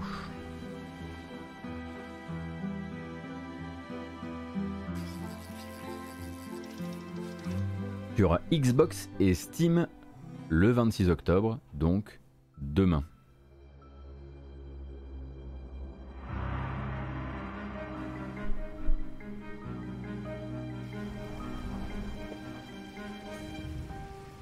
Trop de mystère, trop de mystère, attention, je veux pas qu'on se spoile tout. Euh, est-ce qu'il est dans le Game Pass? Oui, dans le Game Pass. Donc à partir de demain, vous n'aurez qu'à vous pencher si vous avez le Game Pass pour jouer au jeu. Un autre qui sort... Oh là, c'est peut-être pas le moment, si. Je vais voir. Ah si, un autre qui sort demain. Euh, ah, je vous ai mis la VF pour le plaisir. Pour le plaisir chez Microids, demain ce sera la sortie des Schtroumpf Mission Malfeuille, euh, qui est donc l'un des jeux de la fin d'année de Microids. Euh, les Schtroumpf Mission Malfeuille d'un côté, de l'autre vous avez le nouveau, euh, le nouveau jeu Marsupilami. Vous savez que moi j'ai plutôt misé sur le, le Marsupilami pour l'instant, mais du coup, trailer de gameplay en français, avec la voix off en français pour la mission Malfeuille, c'est parti.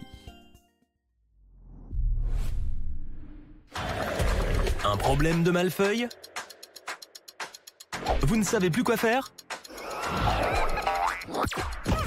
Ne cherchez plus Le Schtroumpf bricoleur a inventé pour vous le vaporisage Schtroumpf. Avec une conception en bois et métal, des matériaux plus respectueux de la nature, mais aussi une attache sans bretelles garantissant une liberté de mouvement maximale.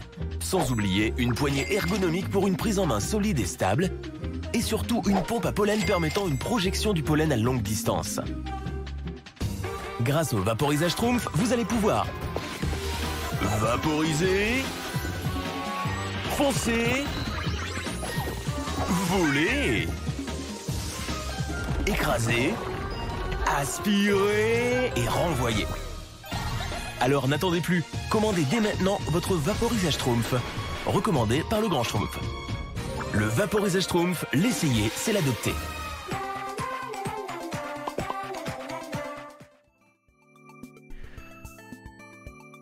Pas moi qui fais les trailers. hein. Donc celui-ci, tel qu'on le comprend, est peut-être censé être un, platformer d'action pour toute la famille, comme on dit. Euh, et donc euh, Mission Malfeuille, ça sort demain sur toutes les plateformes, hein, y compris, euh, je pense, la Switch. Effectivement, quand on le voit, on se dit bon, ils ont, tenté un truc avec cette histoire de publicité, euh, on accroche ou on accroche pas, mais c'est marrant comme à côté, quand on voit le jeu Marsupilami, on est là genre vachement plus curieux, du coup. On verra. J'imagine qu'il y aura des tests. J'imagine que vous aurez le test du jeu sur Gamecult. Qui a pu s'occuper du test du jeu sur Gamecult?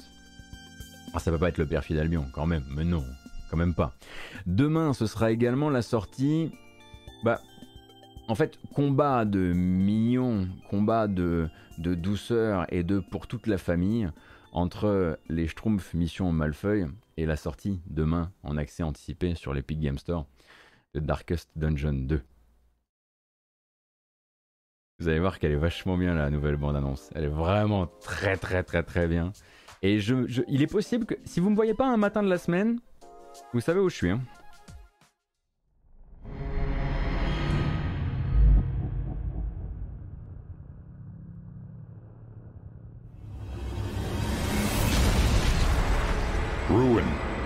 Has found you at last.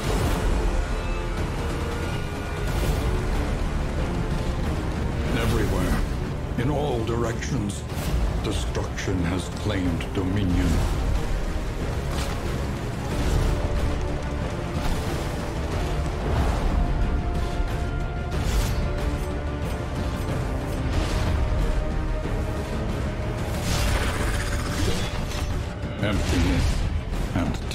Dissolution have wormed their way into the world.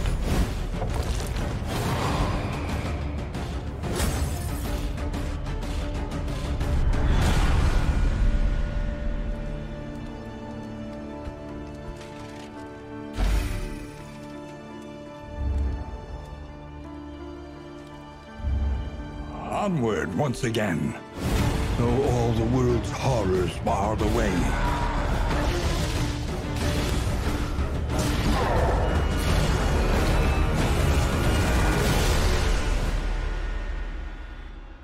When you are ready, this rutted roadway will finally take you home.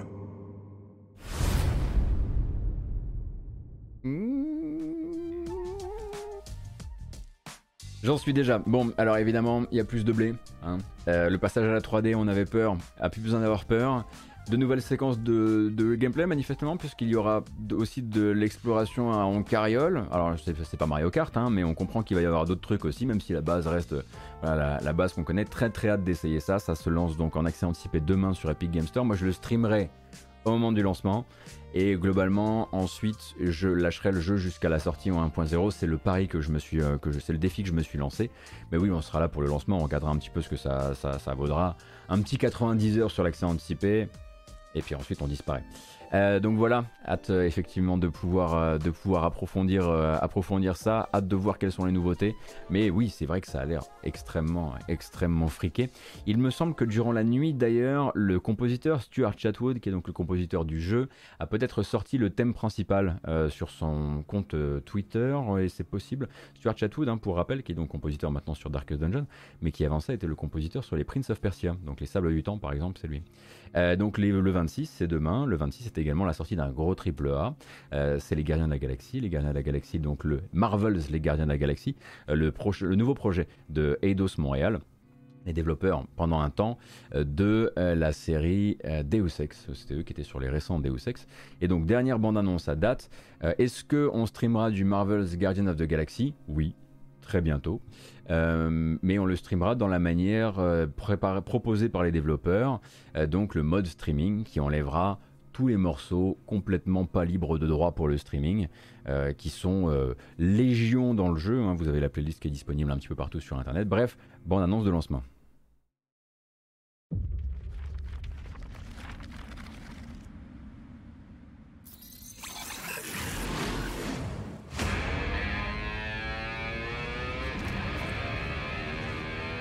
Five thousand units to the Hellraiser who kills these so-called Guardians of the Galaxy.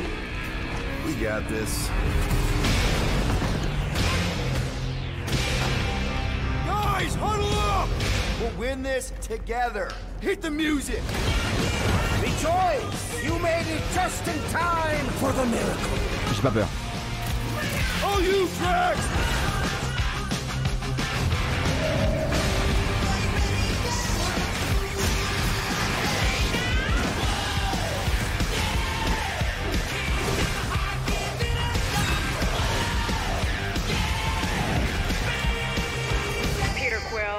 Putting you and your crew under arrest for Actually, can I call you back? What?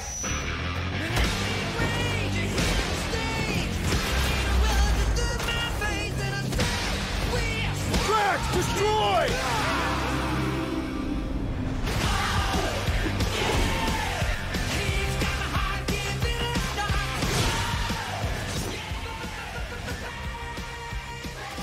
Donc les Gagnants de la Galaxie, pour rappel, est un jeu solo où vous n'incarnez que Star-Lord et les autres compagnons, vous les contrôlez durant les combats en leur donnant des ordres. Hein. Rappel, euh, dès le début, à la signature avec Marvel du côté de chez Square Enix, il a été décidé que d'un côté Crystal Dynamics allait faire un jeu coop et que euh, les Gardiens de la Galaxie, ce serait cette espèce de mix entre des combats d'arène, on va dire un peu à la Mass Effect avec des compagnons, euh, et également une navigation euh, et une réalisation et un rythme général qui rappelle plus les productions un peu Naughty Dog, euh, avec trouver des petits puzzles pour ouvrir telle porte, euh, voilà, mettre la bobinette dans la chevillette pour, pour déverrouiller ceci ou cela. On aura l'occasion d'en parler très bientôt. Est-ce que le jeu m'intéresse? Oui, je me suis intéressé à Marvel's Avengers, je me suis intéressé à celui-ci parce que j'avais envie de voir un petit peu qui était qui dans cette, euh, opération et, euh, et hâte d'en parler. Voilà. Euh, donc ça c'est pour les Gardiens de la Galaxie et le jeu, on n'a pas fini parce que le 26 demain ce sera aussi la sortie. il me semble sur, il me semble sur Xbox et PC de Grotto. Grotto, G-R-O-2-T-O, euh, qui semble être une sorte de jeu narratif un peu, un peu à la marge. J'ai malheureusement pas pu jouer à la, à la démo. Il y avait une démo qui était disponible sur Steam pendant un temps. Euh, mais ça, c'est une vieille bande-annonce qu'on avait déjà regardée. Et à l'époque, vous aviez été un petit peu curieux du jeu. Donc il sort demain. Je tenais à vous prévenir.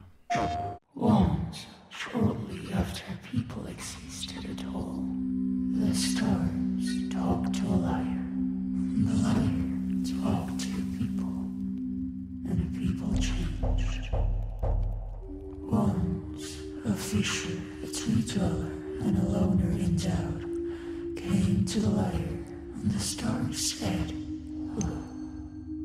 The fisher thought of the sea, the tree dweller thought of the sky, and the loner became sad. Once, drawing the lines of fate,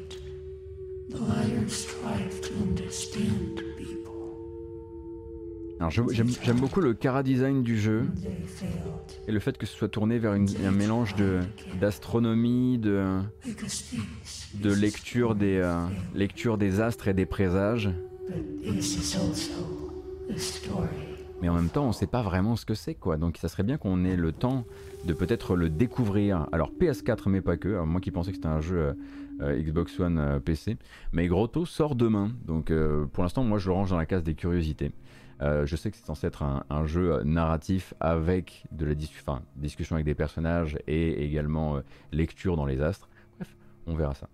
À essayer, peut-être en à côté de Darkest Dungeon, euh, durant cette semaine, parce que j'ai pas joué que à Darkest Dungeon quand même, on peut essayer de peut-être jouer à autre chose. Et en fait, on va laisser le 27 de côté. Le 27, ça sera pour.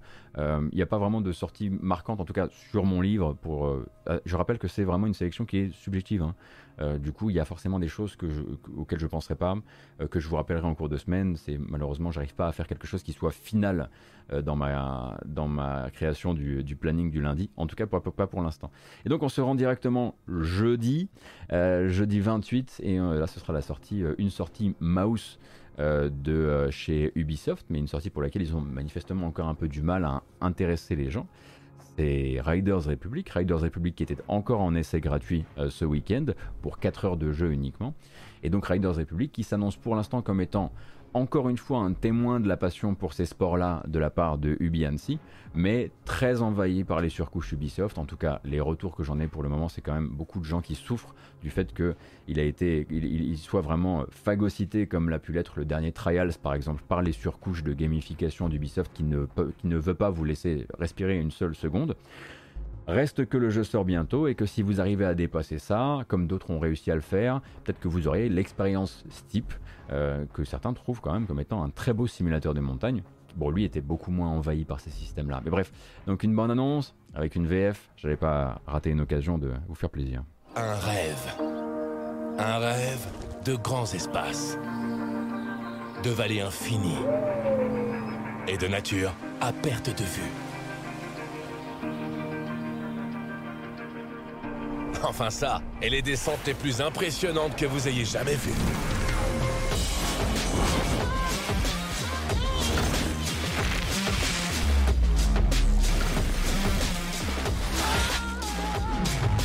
Riders Republic a été fondé car nous cherchions un endroit pour nous tous. Les aventuriers, les accros de vitesse, les intrépides. On voulait le grand air et c'était juste ici, à Sequoia. On voulait de la vitesse, on a eu Grand Teton. On voulait les sentiers les plus poussiéreux, les pistes les plus propres et les courants d'air les plus fous. Hey, salut Mammoth Yosemite Bryce Canyon. À Zion, on a trouvé des tremplins, des canyons et de l'adrénaline pure qui coule maintenant dans nos veines. Et puis il y avait Canyon Lane, mon préféré. Profitez-en à votre rythme, quel qu'il soit. Ces parcs sont le rêve de tout rider. Nous avons tout, et même un peu plus. Le reste, c'est à vous de le découvrir. Pensez juste à regarder devant vous. Bienvenue dans Riders Republic. Une euh, observation du chat qui je trouve tout à fait pertinente et du coup terrifiante. Oui, on dirait que la, voix off a été faite par Kemar. Et on dirait du coup que c'est une blague. Mais c'est le Ubisoft actuel qui essaye encore de. qui croit que c'est possible d'avoir quelque chose qui soit de ce, calibre-là et qui, et qui puisse encore vous parler comme ça. La dernière euh, série que je connais qui est perchée avec ce genre de, de ton et qui arrive à s'en sortir, parce qu'elle parle pas trop trop, c'est peut-être euh, Forza Horizon qui arrive à trouver ce truc, c'est vraiment genre hey la merveille et ce genre de truc, mais en même temps c'est voilà, quand c'est le jeu, c'est le jeu quoi. Quand je parle de surcouche Ubisoft, je parle du fait que bah, Ubisoft va mettre des jauges dans des jauges dans des jauges, qu'il va y avoir des trucs qui vont vous clignoter à l'écran tout le temps. Est-ce que le jeu arrivera parfois à vous lâcher comme Steam pouvait le faire? Parce que Steam parfois vous disait en fait, en fait il y avait tous ces, trucs-là, mais de temps en temps le jeu disait en fait là cette mission-là c'est juste apprécier le paysage, apprécier le, panorama et une vraie déclaration d'amour à la montagne que voulait faire Ubisoft Annecy? Est-ce qu'il y a ceci derrière? Ça, je n'ai pas encore joué au jeu. Sur le chat, il y a des gens qui me disent qu'au niveau du feeling, ils s'y sont pas retrouvés alors qu'ils étaient très fans de ce type. On verra, ça sort le 28. Et alors le prochain, le prochain jeu qui sort lui aussi le 28, c'est la meilleure bande-annonce de ce matin. Je vous le dis. Et pourtant, il y a eu celle de Dark Dungeon. C'est la meilleure bande-annonce de ce matin. Éloignez les gamins. Euh, pas trop, mettez pas le son trop à fond chez vous. Euh, on part sur quelque chose de, comment dire, terrifiant c'est la bande-annonce du nouveau jeu pseudo-mignon euh, de Amanita Design qui s'appelle Happy Game. Et Happy Game qui sort bah, évidemment un petit peu autour d'Halloween. Sa dernière bande-annonce est incroyable.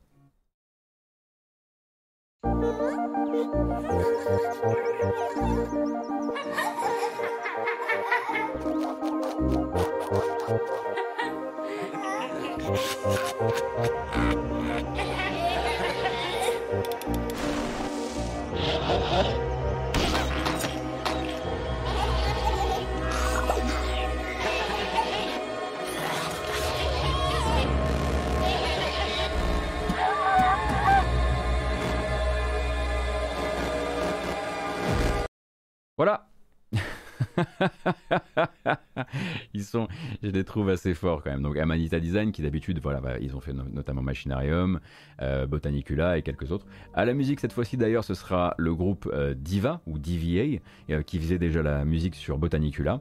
Et celui-ci est un jeu d'horreur, c'est-à-dire que c'est un jeu de malaise. Vous aviez peut-être déjà essayé sa démo sur Steam il y a quelques mois, et donc il sort effectivement ce 28 et forcément, comme quoi, voilà, il est possible de faire des trucs même en utilisant des mêmes internet, parce que bon, bah, on dirait euh, c'est une parodie de pub euh, Nintendo, euh, mais, mais où c'est cool, et où en tout cas c'est intéressant. Peut-être un des rares jeux d'horreur que je ferai hein, durant, cette, durant cette période d'Halloween.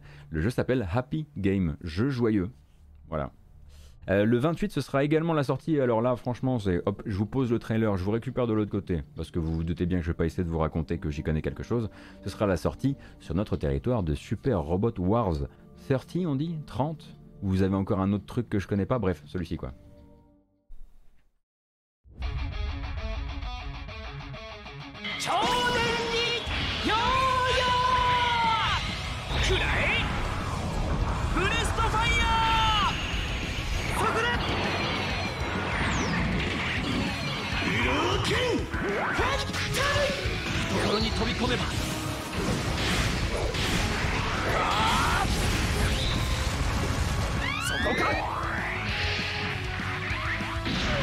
Bon, tout le monde est là. Hein.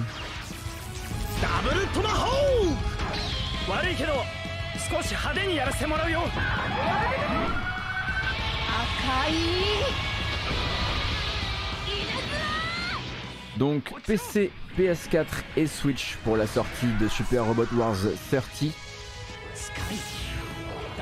PC via Steam d'ailleurs.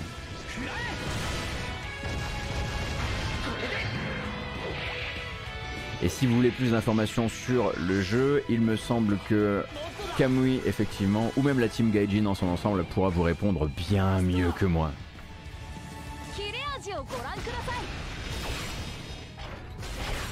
Ah oui, chez nous, c'est chez nous, il y a peut-être que la version PC. C'est peut-être ça. Nous, on a fait, nous, on a que la version Steam et les versions PC et Switch, c'est Japon, c'est ça? Ah, faut que je fasse attention à ça. Ouais, ouais, il y a une petite, euh, oui, il y avait la petite douille. C'était justement ça la surprise. C'était, il sort chez nous c'est un cadeau, mais ce sera sur Steam. Oui, oui, oui, non, bien sûr, hein, c'est pas le 30ème, c'est les 30 ans. Oui, hein, j'ai dit sorti comme si c'était. Euh, effectivement, j'aurais même dû rajouter un nom de mon, de cru type euh, anniversaire édition ou genre de choses. Non, non, ce n'est pas le 30ème épisode de la série. Euh, autre. On est toujours le 28 Bah, très bien, comme ça, il y en a pour vraiment, pour tous les goûts. le 28, c'est la sortie du côté de chez Square Enix. Décidément, deux sorties pour Square Enix hein, cette, cette, cette, semaine.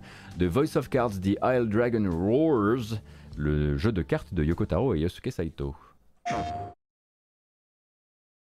You are about to take the first steps of your adventure.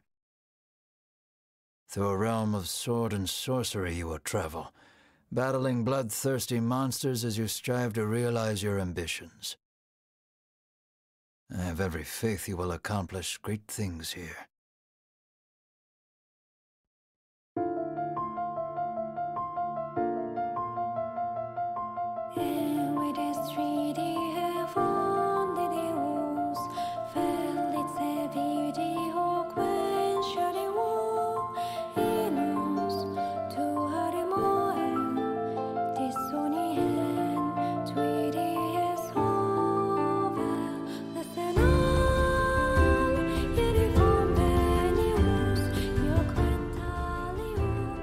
J'ai dit Yoko Taro et Yosuke Saito, mais j'aurais pu dire euh, Keiichi Okabe aussi. Je pense que vous avez saisi que d'un point de vue musical, ça allait venir s'imbriquer dans le canon habituel euh, des productions de Yoko Taro. Donc jeu de cartes tactiques RPG à base de cartes.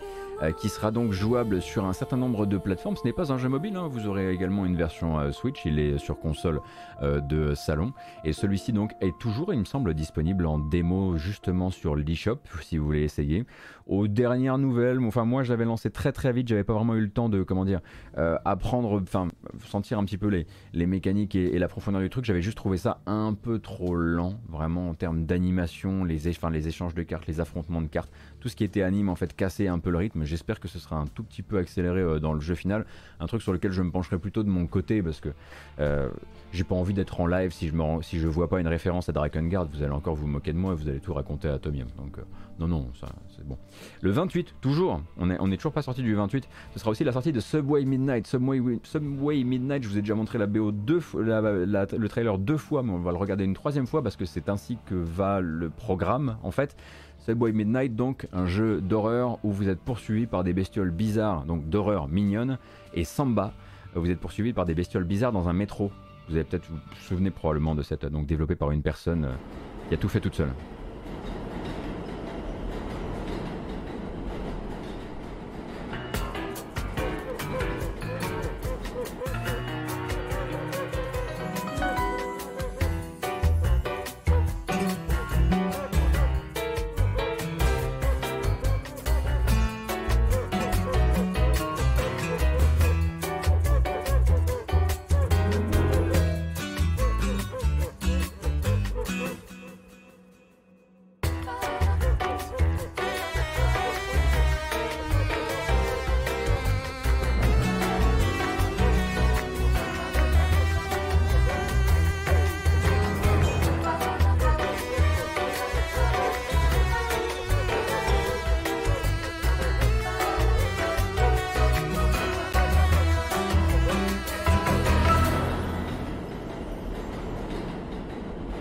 Midnight, donc par euh, Bubba Darkstar, je crois un truc comme ça, le développeur, on rappelle, hein, c'est celui qui cherchait un éditeur il y a encore, euh, il y a encore un mois, il avait fini son jeu et voulait juste se faire aider sur la, distribution et la promotion.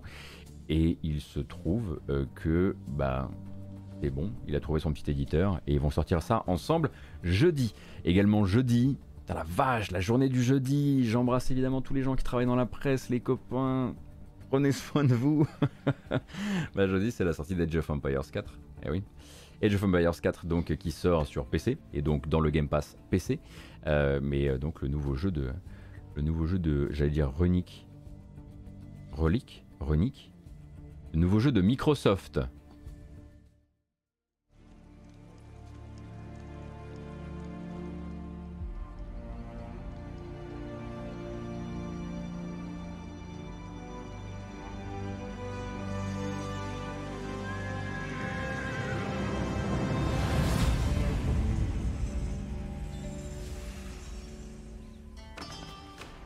Donc là c'est une bonne annonce de gameplay donc elle va prendre un petit peu le temps mais cette fois-ci au moins c'est pas une vidéo de trébuchet, ça nous change. Donc j'imagine qu'il y a pas mal des embargos qui sont en train de tomber parce que je vois que euh, pas mal de chaînes et de médias sont en train de se préparer à montrer le jeu. Euh, Préparez-vous très probablement à pouvoir avoir euh, un différents avis et lire différentes choses sur le jeu bien avant la sortie qui aura donc lieu jeudi je le rappelle. Si vous êtes curieux du gameplay, il y en a absolument partout. Euh, quasiment tous les créateurs de contenu affiliés STR ont eu l'occasion de jouer aux différentes bêtas, ont posté leurs avis sur le jeu. Euh, vous avez un milliard de vidéos sorties par, euh, par le studio à propos notamment des différentes factions. Enfin bref, il y a de quoi faire.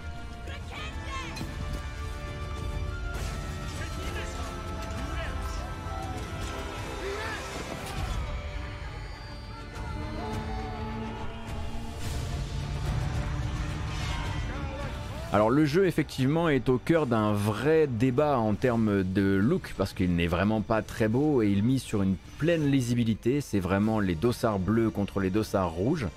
Et il y a des gens à qui ça déplaît, ce que je peux tout à fait comprendre. On aurait pu imaginer qu'Age of Empires 4 allait devenir euh, le, plus, beau STR. Or, en fait, ils sont partis sur complètement autre chose. Ils ont décidé d'en faire le STR le plus à l'ancienne, à savoir vraiment un jeu de. Limite, c'est limite du sport, quoi. Est-ce que je ferai un live là-dessus? Bah bien sûr, mais alors avec une connaissance, alors déjà APM 0, euh, si vous voulez vraiment le live de la détente absolue sans aucun enjeu euh, euh, en termes de, gagne, pas de souci, pas de souci, avec grand plaisir. Mais oui, effectivement, le bleu versus rouge, c'est très e-sport compatible, ouais. Et surtout, j'ai hâte, j'ai hâte de bouffer la BO du jeu.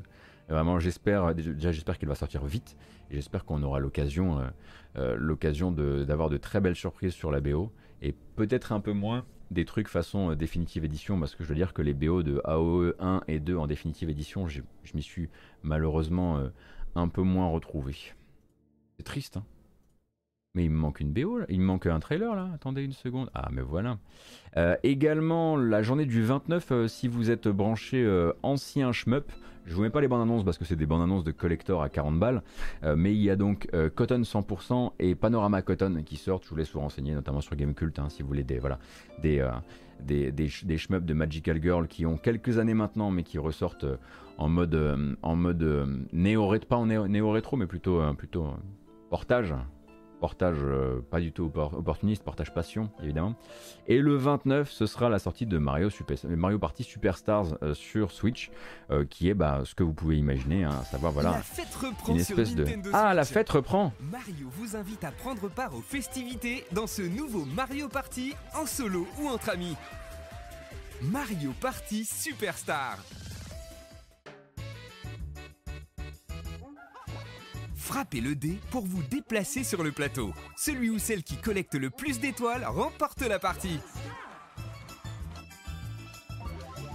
Affrontez-vous dans des mini-jeux à la fin de chaque tour pour gagner des pièces à échanger contre des étoiles.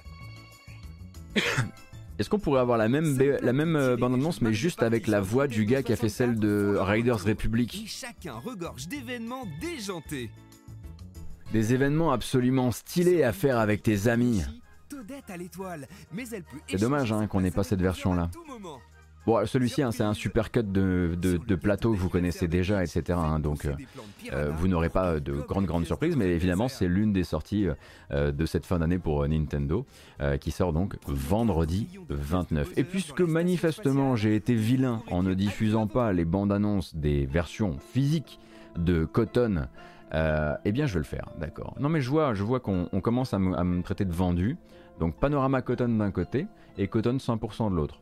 Est-ce que je sais ce que c'est? Non. Est-ce que je peux vous expliquer ce que c'est? Non. C'est pour ça que j'ai pas diffusé les vidéos. Parce que j'avais pas bien fait mon travail. Maintenant, vous m'exposez devant tout le monde. Je suis obligé de passer la vidéo, mais j'aurai rien à vous dire.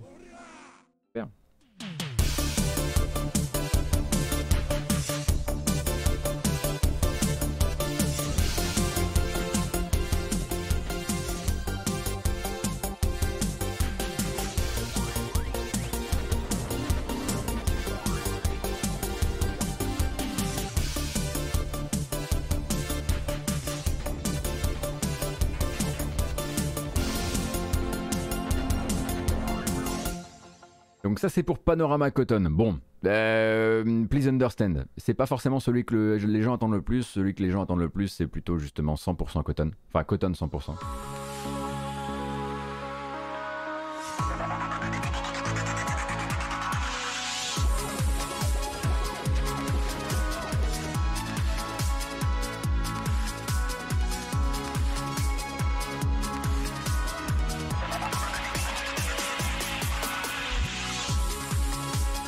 On a bien fait, hein.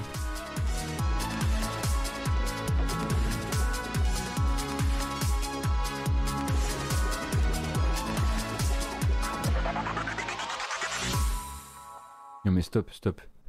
Votre, trail- votre trailer, l'image elle est même pas nette. L'image du trailer, l'image du jeu est floue derrière. En revanche, ce qui est net, c'est la collector à 40 milliards de balles. Voilà pourquoi je les passe pas. Après, on, on me dit ouais, tu penses pas à tout le monde, pense un peu aux joueurs rétro, machin. Merci beaucoup, Docteur L'autre, c'est très gentil. Merci beaucoup, Alistair June également. Merci. Qu'il est con. Promis, c'est pas moi qui l'ai dit. Euh, on va s'arrêter pour aujourd'hui, puisqu'il est 11h31, pile à l'heure. Et j'avais mis de côté des bandes annonces aussi pour le reste, surtout pour la fin d'année, etc. Mais on aura l'occasion d'en parler demain, puisque demain, bah, il y aura. Oh là là, ça met une ambiance, hein, ce morceau. Euh, on aura l'occasion d'en parler demain, parce que demain, il y aura une matinale euh, actu, euh, comme d'habitude. Je vous donne rendez-vous, moi, cet après-midi, 15h, pour un stream qu'on pourrait appeler le jeu s'appelle stream, par exemple. Euh, et, puis bah sinon, rendez-vous demain, 9h comme à l'accoutumée pour, pour la matinale jeu vidéo. Et c'est parti.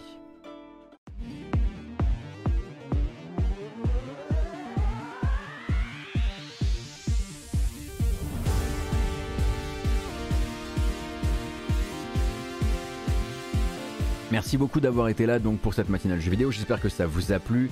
Cet après-midi à 15h, ce ne sera pas Halo pour moi, mais on parlera de Halo demain évidemment. Euh, écoutez cette vidéo comme d'habitude, ça en va sur les plateformes. La première étant YouTube avec une version chapitrée. Bah oui, si vous l'avez, si c'est votre première, effectivement, il y avait des chapitres. Vous n'étiez pas obligé de m'écouter tout le long, c'est hyper long. hein. Mais moi, je le ferai pas. Euh, Il y a également une version en podcast, donc euh, en audio si vous voulez rattraper uniquement voilà, le blabla et puis peut-être regarder les trailers qui vous intéressent ensuite. Disponible sur Google Podcast, Apple Podcast, Podcast Addict, Spotify et probablement quelques autres que je, ne connais pas parce que ces choses-là, ça, court tout seul. C'est même plus moi qui, maîtrise le truc désormais. Euh, merci beaucoup encore hein, pour ce début de semaine parce que en plus vous étiez vraiment nombreux et nombreux ce matin. Ça fait extrêmement plaisir de voir une, une telle affluence, surtout pour un lundi matin. On se donne rendez-vous comme je le disais. Quoi qu'il arrive demain 9h pour une, prochaine matinale, je vais poster le planning dans la journée et puis bah, 15h pour, euh, pour jouer à du jeu vidéo. Euh, prenez grand soin de vous, merci. Il va y avoir un raid, euh, restez dans le coin et il n'est que 11h33. hein. Votre lundi ne- et votre semaine ne font que commencer. Alors courage. A plus